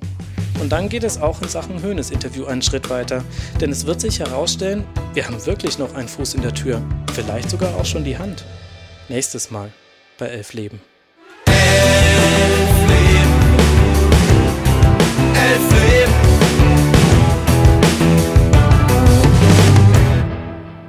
Elf Leben ist ein Audio Now Original. Produziert von den Bakeword Studios in München. Unser Zauberer mit der Fußnote am Ball ist Carsten Weichelt. Außerdem Stammspieler im Team Elf Leben Ruben Schulze-Fröhlich, Silvana Katzer, Nora Hespers, Sven Rühlicke, Stefan Rommel, Jan Söhm von der Audio Alliance und Burkhard Feige. Und ohne ihre Stimme wäre auch diese Folge wieder wesentlich eintöniger gewesen. Danke an unsere Sprecherin Inken Fried. Unser Logo kommt von Manuel Kostrinski. Vielen Dank an die Gesprächspartner dieser Folge. Das waren Günter Klein, Thomas Helmer, Lothar Matthäus und Markus Hörwig. Außerdem möchte ich mich bei Peter Ahrens, Alex Fischer und Sebastian Fiebrig bedanken, die mir an einigen Punkten der Recherche weitergeholfen haben. So, und dann habe ich noch eine gute und eine schlechte Nachricht für euch. Womit fangen wir an? Okay, die schlechte zuerst. Mit dieser Folge verabschieden wir uns in eine kleine Pause. Bisher habe ich die Episoden quasi live geschrieben. Wenn ihr eine Folge hört, sitze ich schon an der nächsten. Aber so wird es leider nicht weitergehen können, denn, und das ist die erste gute Nachricht, es haben sich noch ein paar Interviewoptionen ergeben. Uns ist es wichtiger, diese spannenden Gesprächspartner mit in den Podcast aufzunehmen, als die kommenden Folgen streng nach Zeitplan durchzudrücken. Wir hoffen, ihr habt dafür Verständnis. Es wird sich lohnen, versprochen. Und dann gibt es noch eine andere gute Nachricht. Vielleicht habt ihr es euch schon gedacht, aber auch der Umfang dieses Podcasts wird größer sein als geplant, woran auch ihr schuld seid. Das überwältigende Feedback von euch war, dass F-Leben für euch von den Randgeschichten und dem allgemeinen Blick auf den deutschen Fußball lebt. Deshalb ist dieser Teil in den Episoden umfangreicher geworden als gedacht. Habt ihr ja an dieser hier gerade schon gemerkt. Es wird also mehr als elf Folgen geben. Wir nehmen uns die Zeit, die es braucht. Aber ich werde mich jetzt natürlich hüten, euch eine genaue Zahl zu nennen. Doof bin ich ja auch nicht. Ein gedankliches High Five geht an dieser Stelle raus an alle Hörerinnen und Hörer des Rasenfunks. Die kennen schon mein Problem, mich kurz zu fassen. Der längste Running Gag Podcast Deutschlands. Ich hoffe sehr, ihr freut euch über das Mehr an Folgen und könnt damit das Mehr an Wartezeit auf die nächste überstehen. Trödeln werden wir nicht, versprochen. Ihr könnt ja zur Überbrückung mal in den Rasenfunk reinhören, da gibt es ja auch zeitlose Folgen. Am 20. Januar geht es dann an dieser Stelle weiter. Feedback könnt ihr wie immer via soziale Netzwerke oder per Mail an elfleben.audionau.de loswerden. Und alle Infos gibt es auf elfleben.de. Kommt gut durch die Zeit, bleibt bitte gesund und freut euch auf den nächsten Uli-Tag. Bis dann.